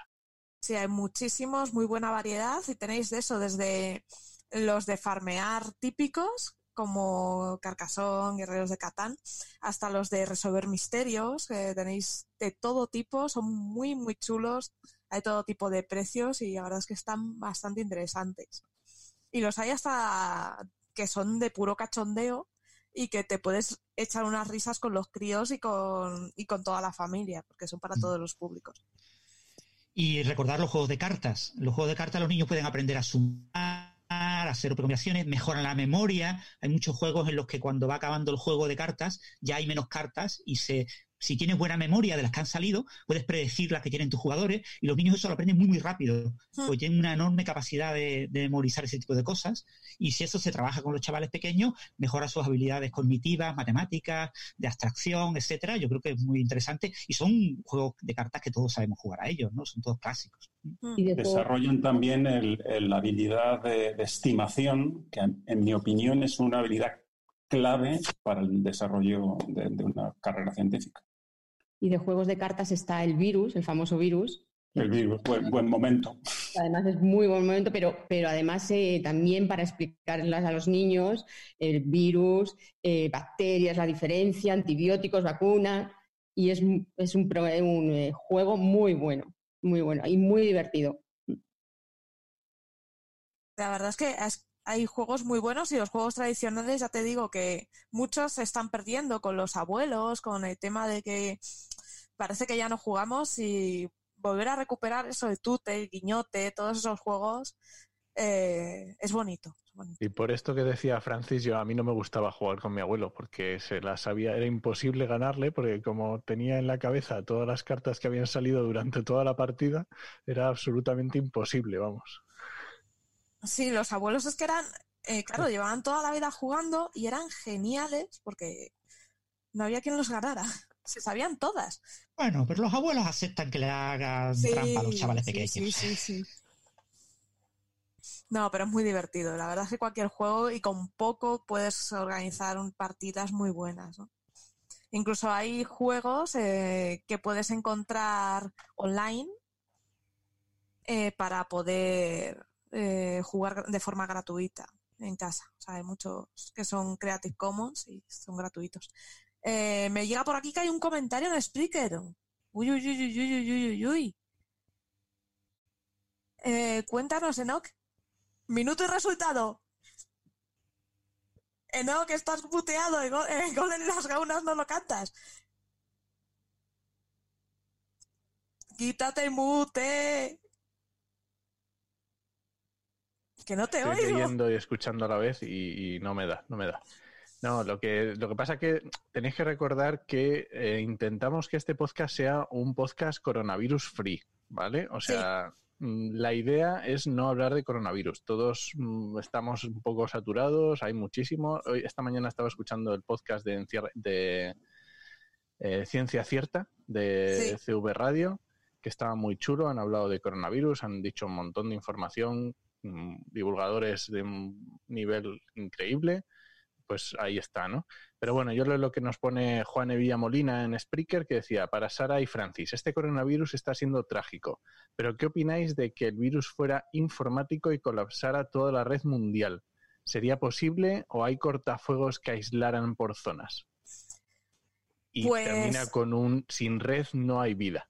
Sin red no hay vida, efectivamente. Eh, a nivel mundial es complicado, porque digamos que todo está conectado, pero no.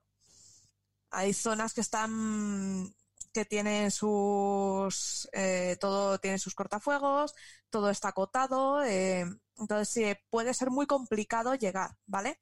De hecho, hay zonas a las que no alcanzaría. No sé si sabéis que en China eh, la dictadura del gobierno eh, les tiene todo eh, ahí no pueden ver páginas que tú ves habitualmente, o sea, está, hay una censura muy grande. Entonces ellos no tienen Google, tienen un, un buscador que se llama Baidu y a través de él pueden llegar hasta donde les permite el gobierno. Entonces ahí entrar un virus, mm, complicadillo, porque ellos va a costar mucho descargarse cosas. Pueden hacerlo vía por otras vías, o sea, los chinos son muy listos y se buscan las habichuelas pero ya te digo que em, propagarse es complicado. Es complicado porque ya tienes que pasar el filtro.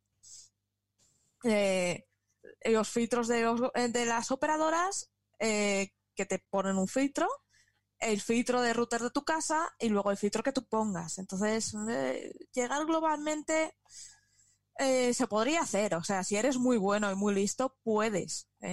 Puedes expandirte bien. Pero mm, siempre te van a, parar.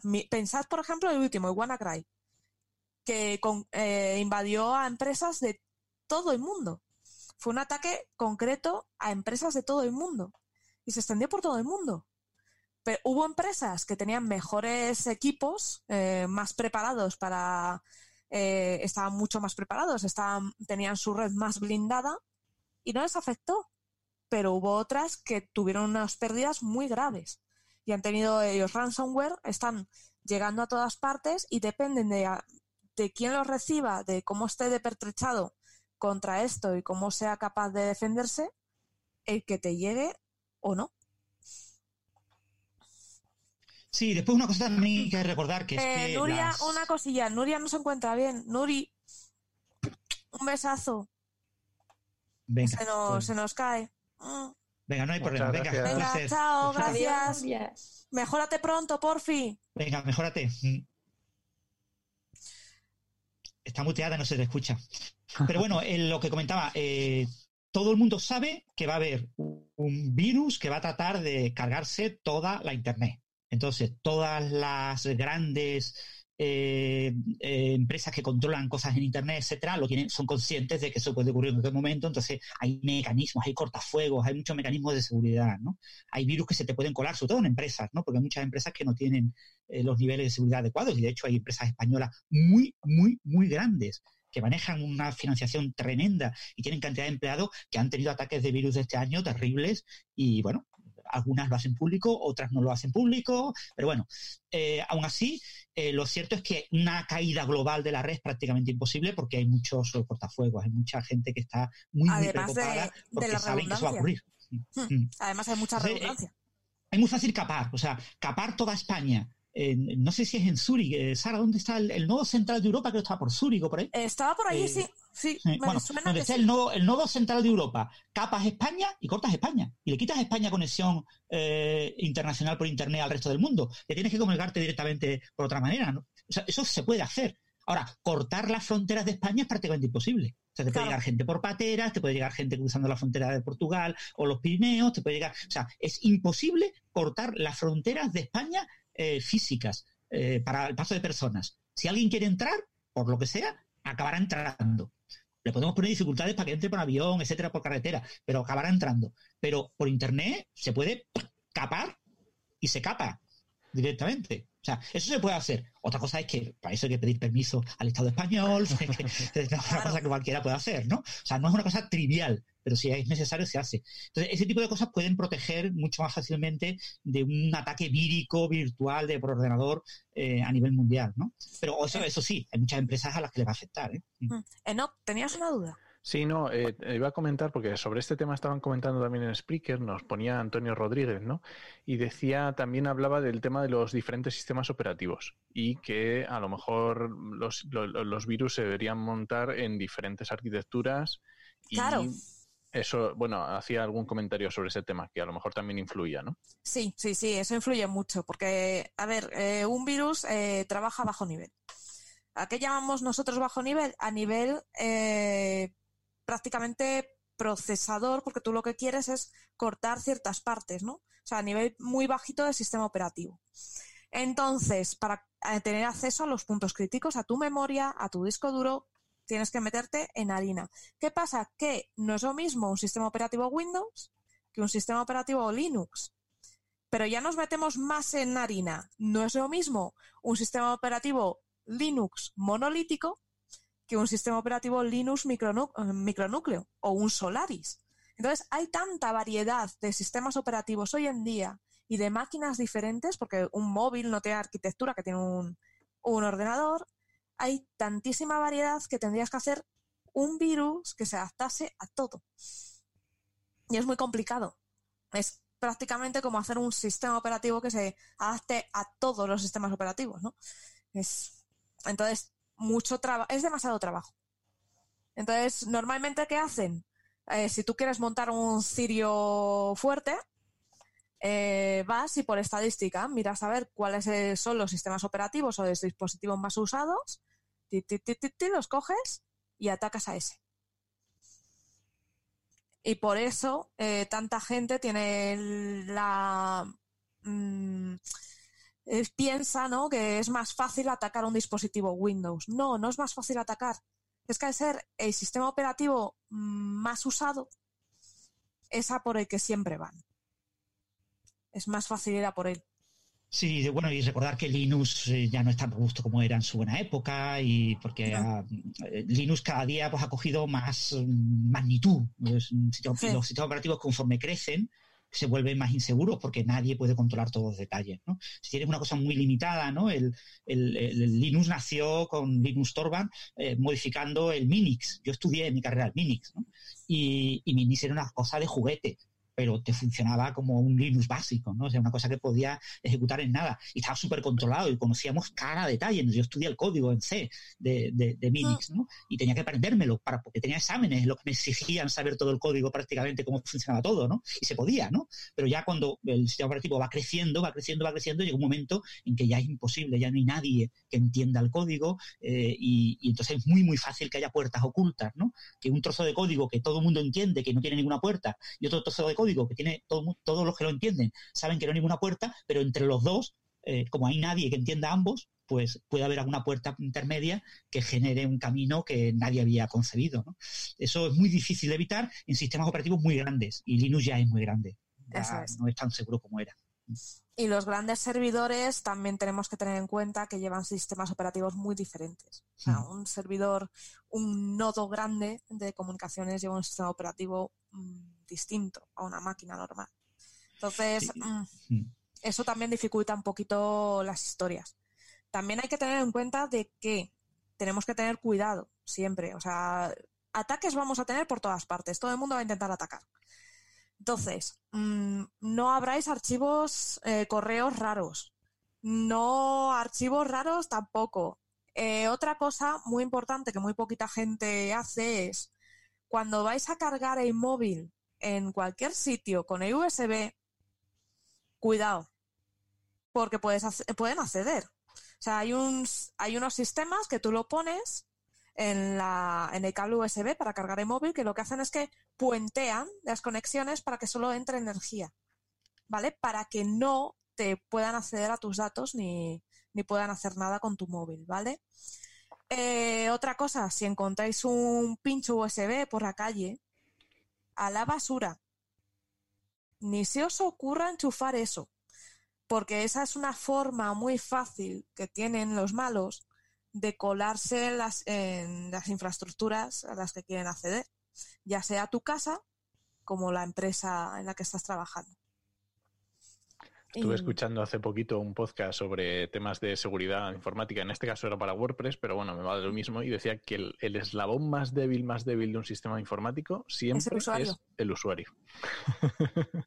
La capa 8 en redes. Y después una cosa muy importante, muchas grandes empresas tienen unos mainframes, tienen unos ordenadores súper grandes, súper potentes, súper maravillosos, unas cosas súper terribles, escondidos y refrigerados, maravillosos.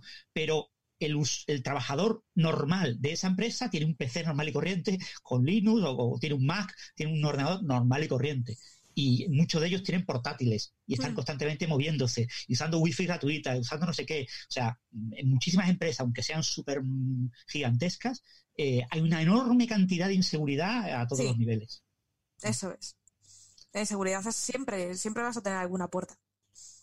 Yo que siempre tienes que ser precavido y tener redundancia, tener un servidor siempre backup, siempre todo duplicado y ya está.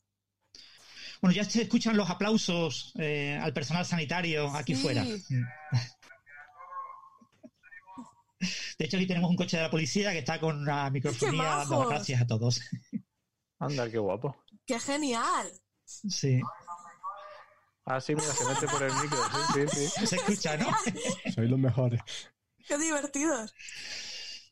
Bueno, el, si queréis continuamos con alguna pregunta más, Sara. Sí, ¿Alguna pregunta vamos complicada? A ver, ¿Alguna porque pregunta? En, en, Twitter nos hacía un comentario Marisa Castiñeira de que en su instituto estaba prohibido jugar a las cartas y que se, se pasó muy mal hasta que se levantó la prohibición. la verdad es que es verdad, hace cuando esas partidas de cartas por ahí clandestinas. Porque dicen de la universidad, pero yo aprendí a jugar al mus en el instituto. A ver. Yo aprendí, vosotros, yo aprendí pero... a jugar al mus en la. Eh, ¿Cómo se llama? Esto es sustitutoria de la mili. ¿Cómo era aquello?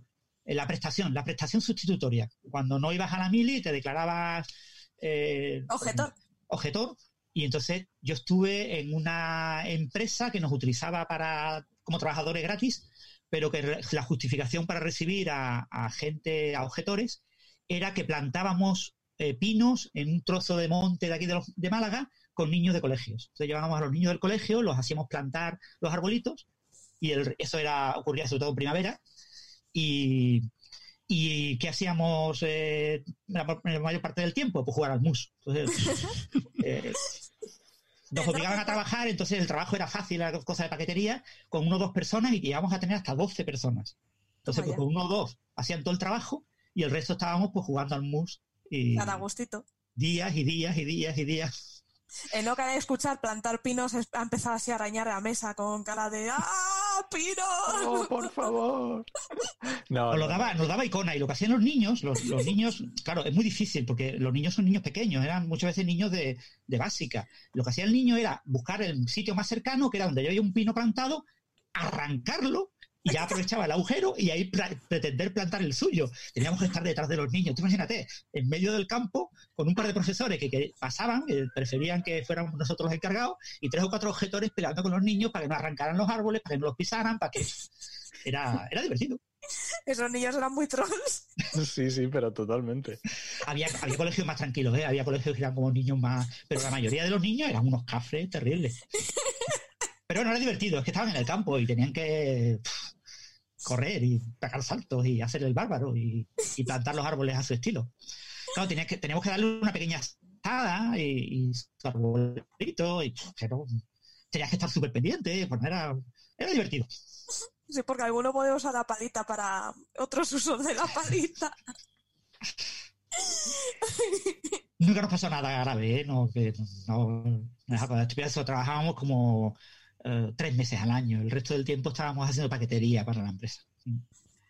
Pregunta de Spreaker, minuto y resultado de Nock.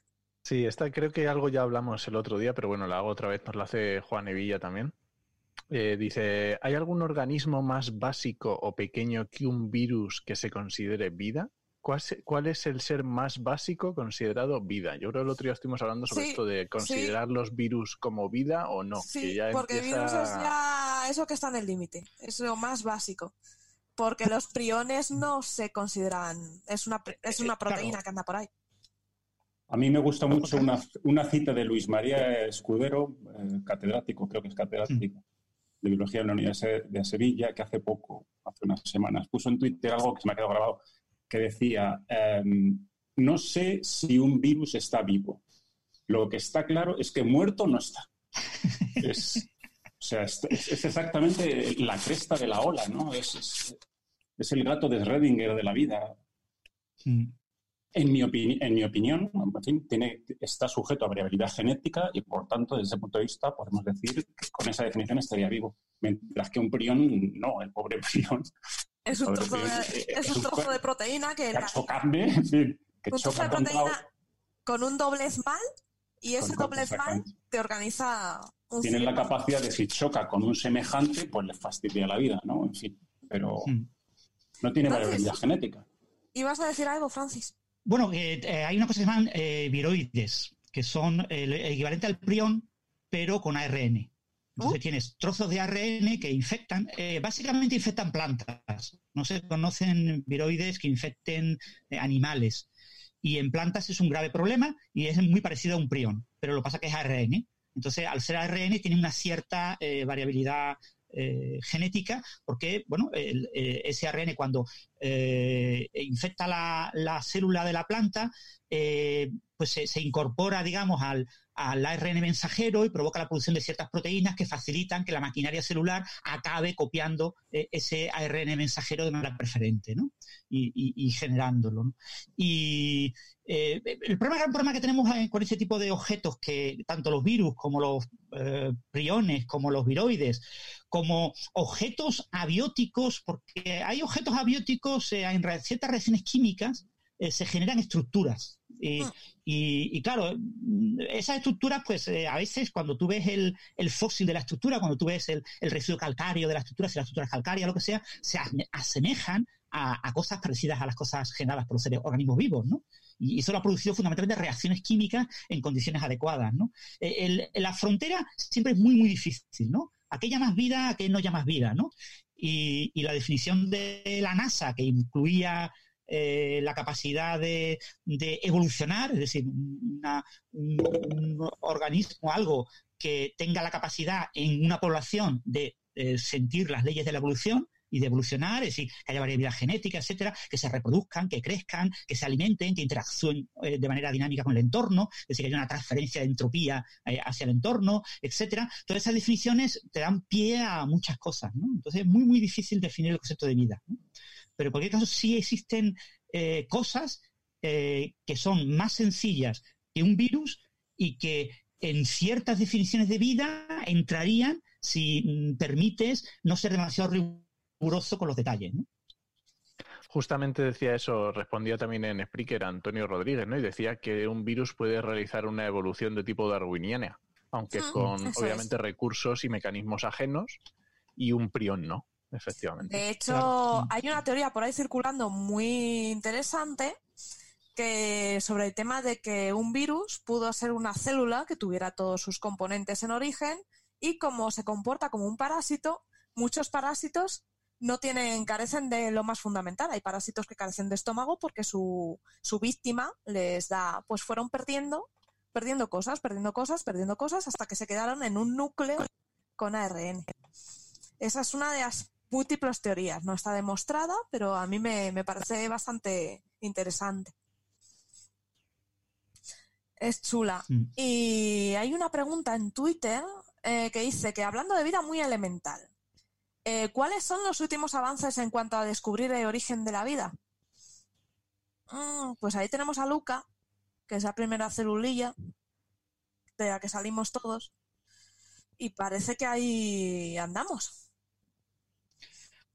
Muchísimos avances. Es un tema muy complejo de, definir, ¿no? Sabéis que existen varias hipótesis en competencia, ¿no? Si primero eh, la información genética, si primero el metabolismo, eh, el mundo de ARN, que es eh, un campo en el que mucha gente está a favor de que antes de Luca, por lo que hubo fue proteínas estructuras, Sí, bueno, el, mundo del ARN, básicamente la idea es que, como sabéis, el, ARN, o sea, el, ARN son ácidos nucleicos que ah. pueden mantener información genética, pero que también tienen actividad catalítica, también pueden catalizar reacciones, ¿no?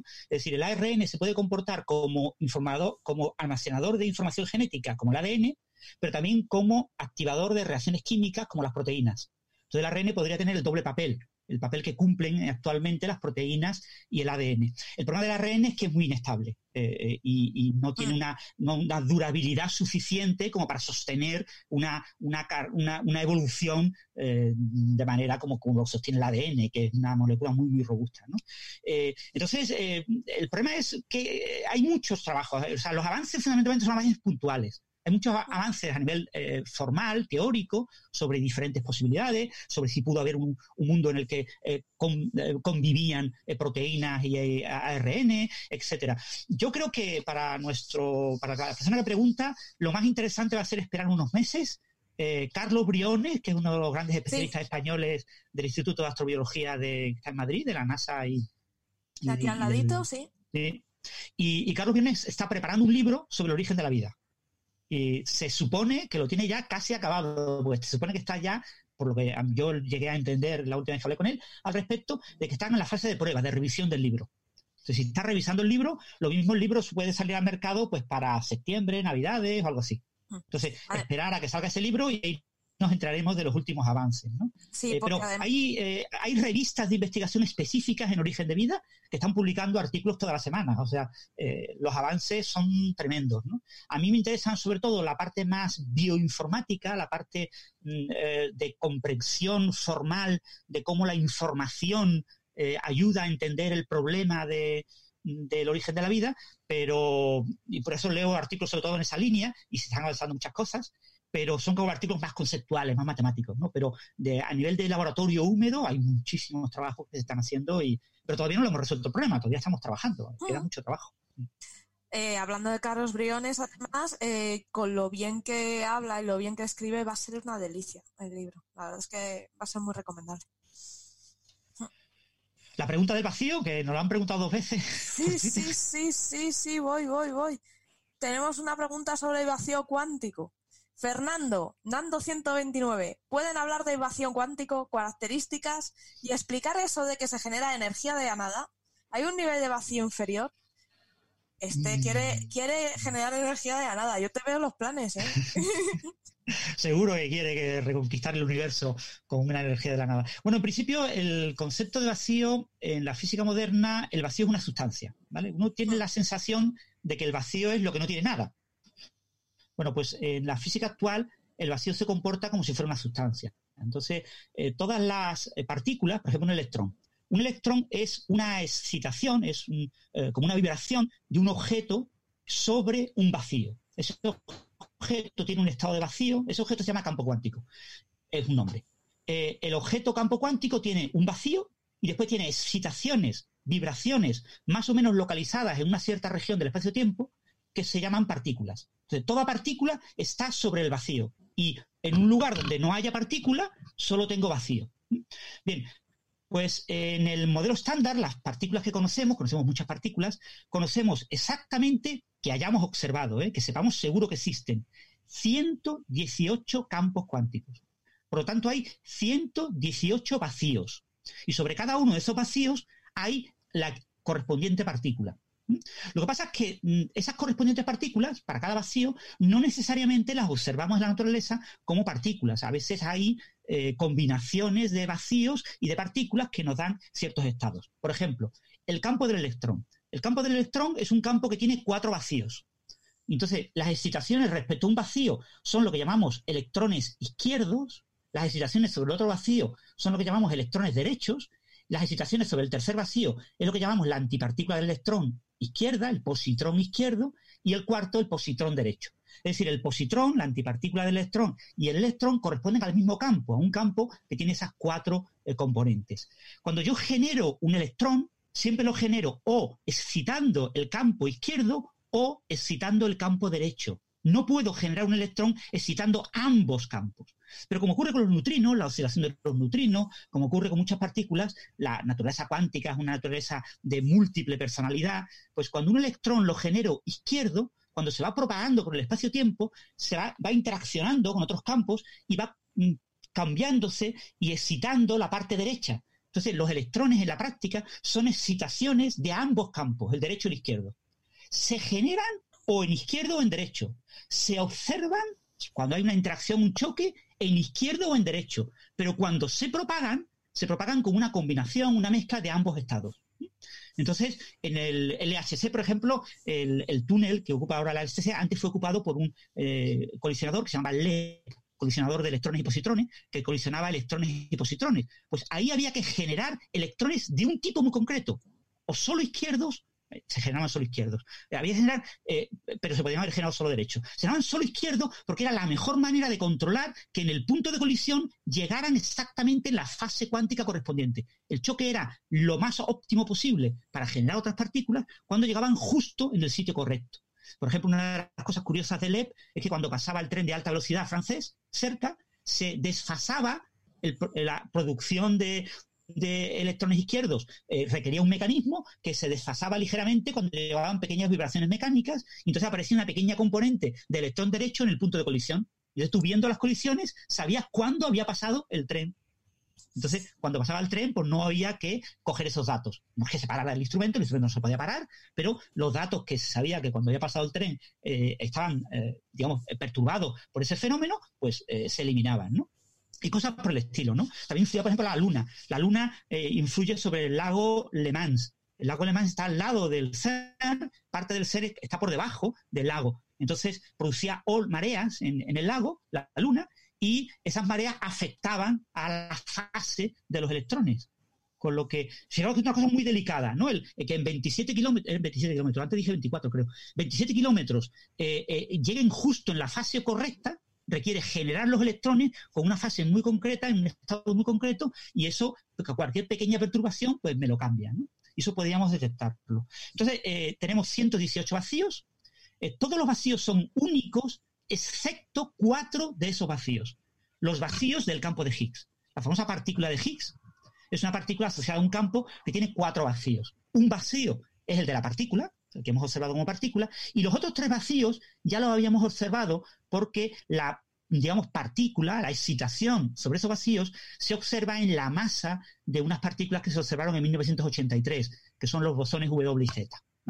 Entonces, este campo, el campo de Higgs, tiene una peculiaridad, y es que tiene dos vacíos. Tiene un vacío a baja energía, que es el que, en el que vivimos, y tiene un vacío a alta energía. ¿Qué es alta energía? Pues una energía enorme, ¿vale? Es la energía que tenía el universo antes de los primeros 10 nanosegundos. 10 nanosegundos, es una cantidad muy pequeña, pues antes de los 10 nanosegundos el universo estaba en el otro vacío para el campo de Higgs. Entonces, digamos, todos los demás campos, el campo del electrón, estaba en el mismo vacío que está ahora. Pero, eh, ¿qué diferencia había con ese otro vacío? Pues ese otro vacío era un vacío en el que las partículas que tienen masa no tenían masa.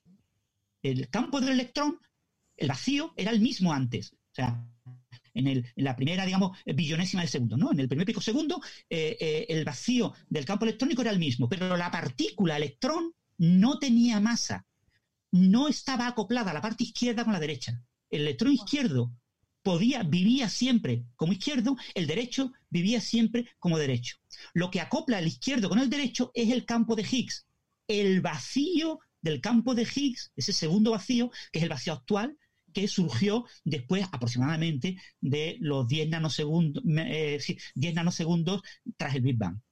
Entonces, esto más o menos lo controlamos bien, hay muchos detalles que no controlamos, estos son números aproximados, eh, hay que tener en cuenta que necesitamos una fábrica de Higgs, necesitamos poder estudiar el Higgs con extremo detalle, eh, y hasta que no tengamos una buena fábrica de Higgs, no controlaremos bien cómo es ese vacío del Higgs en detalle y si el Higgs tiene algún otro vacío lo que comentaba eh, en Twitter, se comentaba el tema de la estabilidad del vacío, ¿no? El hecho de que eh, cuando tú extrapolas lo que sabemos del campo de Higgs, repito, lo que sabemos del campo de Higgs, que no es mucho, pero bueno, algo es, eh, lo extrapolamos a energías muy altas, nos encontramos con que cuando el universo tenía una energía del orden de 10 a la 12 gigaelectronvoltios, es decir, cuando el universo tenía una edad de aproximadamente de una 10 a menos 30 segundos, o sea, la millonésima de la millonésima de la millonésima de la millonésima de la millonésima de segundo, con esa edad, eh, el campo de Higgs tiene, aparenta tener un cambio,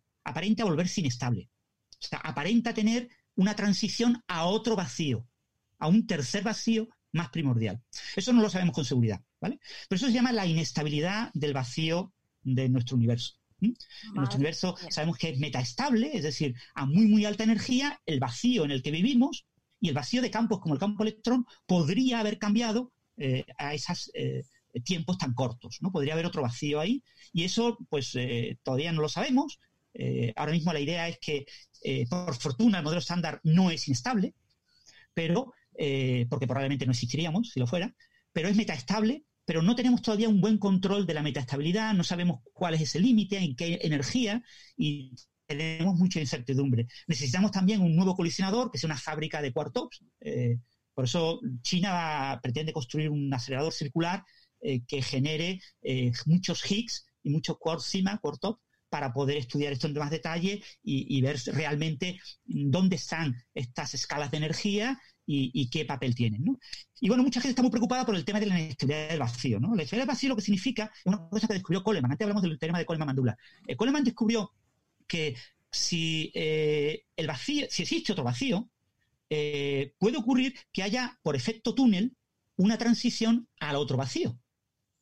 El efecto túnel cuántico es que yo tengo una barrera, puedo atravesar la barrera, entre comillas, si tengo una pared, puedo atravesar la pared con una cierta probabilidad. La probabilidad es muy pequeña, claro, pues la pared es muy dura, pero para una partícula eh, siempre hay una probabilidad no nula, o sea, no, no cero, una probabilidad finita de poder eh, atravesar la pared. ¿eh? Pues entonces el vacío actual o el vacío eh, o incluso en la, el vacío de el segundo vacío del campo de Higgs se pueden volver inestables y pueden transitar a ese posible tercer vacío. Madre. Entonces, si existe, porque todavía digo, repito que no sabemos si existe, pero hay cierto indicio de que algo por ahí pasa, ¿no? Y esa transición tiene una cierta probabilidad, que es distinta de cero, pero una probabilidad muy pequeña, muy, muy, muy pequeña, con los límites actuales. Es decir, que eso va a ocurrir con seguridad, va a ocurrir en algún momento del universo, de repente un trocillo de vacío va a empezar a eh, expandirse y convertirse, transformarse en ese otro vacío. Entonces va a generar una burbuja de un nuevo vacío. Y esa burbuja va a crecer a la velocidad de la luz y llegará un momento en que cubrirá todo el universo. Pero eso tiene una probabilidad distinta de cero, pero eh, la probabilidad es extremadamente pequeña. No sabemos calcularla bien, ¿eh? No sabemos calcularla bien. Pero con lo que, sabemos... Sí, con lo que sabemos ahora mismo, un mínimo de 100.000 millones de años, mínimo. Y hay gente que calcula incluso números superestratosféricos. O sea, eh, eh, la probabilidad de que ocurra y que haya ocurrido ya es prácticamente cero, y, la, para nosotros, para nuestra vida, que ocurra durante nuestra vida, prácticamente cero. E incluso si está ocurriendo ahora mismo en un lugar alejado del universo, yo que sé, a 5.000 millones de años, hasta dentro de 5.000 millones de años no va a llegar aquí. y no vamos a notar nada, no vamos a tener ningún tipo de presencia. Con lo que nadie, nadie se preocupe, eh, que todo está sano y, no pasa absolutamente nada con, el, con la estabilidad del vacío. Pero bueno, es un tema muy interesante el, el hecho de que existen campos que tienen más de un vacío. Ok, tenemos una pregunta de geología para Rubén. Que está aquí Marisa Castañeira corrigiendo trabajo de los alumnos y una alumna le envía una presentación y cajut de rotas de rocas Petoskey, que no las conocía. Y dice, me la están colando fijo. Dice Rubén, ¿sabes algo? Algo sé, algo sé.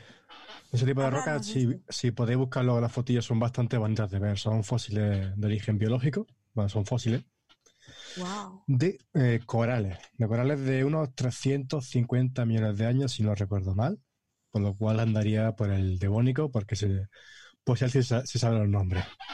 Eso, intento evitar siempre los nombres de las edades porque es como si llamo Juan, Juanillo, una cosa, si no los conoces, como te habla de cualquier cosa. Pues bien, este tipo de rocas lo que tienen la forma como son cantos rodados, que es una forma típica que te puede encontrar en las la playas o los ríos, y por lo visto el origen de esta roca, de esa forma que tienen, es de origen glaciar. ¿Qué quiero decir con esto? Que tendríamos un, glaciar, ¿vale? Hace, en este caso serían hace 300 millones de años, y esa lengua de hielo iría arrancando roca de, de, la parte de abajo, con la parte con la que roza. Todas esas rocas que arranca las va transportando como si fuera una cinta hasta donde termina el glaciar. Yo tengo un poquillo de mocos también. Y ven, entonces, claro, las rocas que vemos aquí no son las propias originales del sitio, son lo que se llaman alóctonas, son de vienen de otro lugar. Y la verdad son bastante bonitas y eso. Y hablando de glaciaciones, voy a contar una cosita, mm, no sé si lo, sabéis o no, pero las glaciaciones son bastante puñeteras para los geólogos. Y es que ese proceso de, de arrastrado de, de material del fondo lo que hace es quitar todo lo que hay. Por lo cual, cuando tú llegas allí y te pones a ver cosas, te faltan hojas de ese libro. En tú en plan, ¿qué puñeta ha pasado aquí si te faltan un montón de cositas? Por lo cual, cuando trabajar en terrenos que han sido producto de esta nucleación es bastante difícil, la verdad. Y mm. no sé si iba a contar algo más, pero se me ha ido un poco el libro. Y has comentado pues el tema de que eran de, de origen de corales. Sí, son corales, fósiles de corales. Si tenéis la, opción de buscar una foto por internet, son, son, bastante espectaculares, muy chulas, la verdad. O sea, el, glaciar eh, eh, retira esas rocas de los propios corales, de las estructuras coralinas, y después en otro lugar se forman esos cantos rodados. Eso después. Primero tendríamos una, plataforma marina para una playa, con su arrecife de corales, tan bonitos, ¿vale? Eso se iría sedimentando, se iría depositando con el tiempo, se haría la diagénesis, la fósil diagénesis que se llama eso, todo se compactaría, se formaría esa roca y posteriormente tendríamos esa glaciación que cogería esa, esos materiales que ya han sido levantados hacia arriba, es decir, ya, ya no están debajo del mar, sino que están en la superficie y son removilizados por esa lengua de hielo del glaciar y los lleva y los transporta a un montón de lejos de sitios. Y esto puede ser que sea una de las claves de por qué, por ejemplo, se encuentran rocas muy, muy lejanas en, los pilares de Stonehenge, por ejemplo. Hay rocas que son muy cercanas, que no tendrían ningún sentido. Las cogería, las rastrería, las pondrían allí, pero hay rocas que tienen una distancia de 200 300 kilómetros de la fuente. Naturalmente, el señor de entonces no iría a cogerlas de allí. Se las encontraría tiradas cerca, las cogería y se las llevaría. Una glaciación. Y, sí, y parece ser que los mapas de glaciación, de cómo se mueven, eso coinciden con, todo esto de, de esta Una cosa bastante curiosa. Tenemos una pregunta de GeoCharry que es bastante técnica. Dice, ¿algunos de vosotros ha participado en una charla TED? Dice, ¿qué se necesita para montar una o participar en ella? Mm, no tengo ni idea.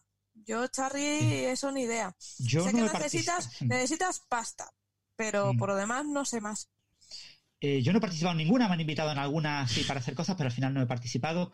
En principio, mm, creo que están abiertos los de TEDx a que tú montes una charla, pero tienes que tener financiación, o sea, tienes que montarlo bien, eso en general se cobra entradas, tienes que tener el, el lugar donde lo vas a organizar, o sea, tienes que tener un buen equipo organizador eh, que sepa gestionar eh, el equivalente a lo que sería un teatro, ¿no? O sea, tú vas a alquilar un teatro, eh, vas a vender entradas de ese teatro y después tienes que gestionar pues todos los que van a dar las conferencias, que lo hacen gratis, pero bueno, te lo tienes que tomar más o menos en serio, ¿no? O sea, hay varias, eh, creo que la, eh, ¿cómo se llama? Eh, no me acuerdo. Bueno, eh, hay una empresa de, de divulgación de Granada, eh, ¿cómo se llama? ¿Y la de Oscar? Sí, la de Oscar. Oscar ha organizado o colaboró en la organización del de Málaga La Neaquea, sí. pues quizás contactar con Oscar y, y preguntarle, porque como tiene una empresa que yo sé que él ah, fue, creo que contactado para coorganizar o algo así, el TEDx que hubo aquí en Málaga, que de hecho creo que lo van a repetir, bueno, lo iban a repetir este año, no sé si lo hicieron al final, y por el tema del coronavirus, pero eh, ellos organizan ese tipo de eventos, ¿no? Entonces, Sí, entonces ponte, con- Charly, ponte en contacto con, eh, con Oscar, eh, pre- eh, H. Escarios, pregúntale a, a Mario, Mario te puede decir quién es y poneros en contacto, no te preocupes. Bueno, pues yo por aquí no veo preguntas, a ver, estoy cotilleando, tenemos alguna antigua, pero nos quedan cinco minutillos, así que Tengo algo una así Spreaker rapidito. de geología que a lo Ah, mejor pues dale candela, sí, sí, sí, sí, sí. aprovecharlo. Decía, aprovechando justo que hay un, geone- un geólogo justo suelto por aquí, dice, ¿qué cosa que nos puedes contar de los seísmos intraplaca? Dice, ya de paso, ¿las tenosferas son los padres? Ostras, esa es buena, ¿eh? Esa es para meditarla, la verdad. Que de, de esto de terremotos intraplaca existen y son bastante, bastante más comunes de lo que nos, de lo que nos creemos. Sí es verdad que todos se acumulan, o suelen acumularse en zonas de contacto de, continentes, como, puede pasar, por ejemplo, entre, entre España y África, por el estrecho de Gibraltar, toda la, toda la zona de- de- del Pacífico, ese anillo de fuego mítico, todo eso está supeditado a la técnica de placas. Entre medias de esas placas, entonces no debería haber ninguno, pero el caso es que también los hay. Y ya mecanismos de que los provocan, te cuenta que la Tierra es muy grande y hay movimientos. Hay, que no sean fallas muy grandes, siempre va a haber reajustes por cualquier lado y todo eso puede generar cualquier tipo de, movimiento.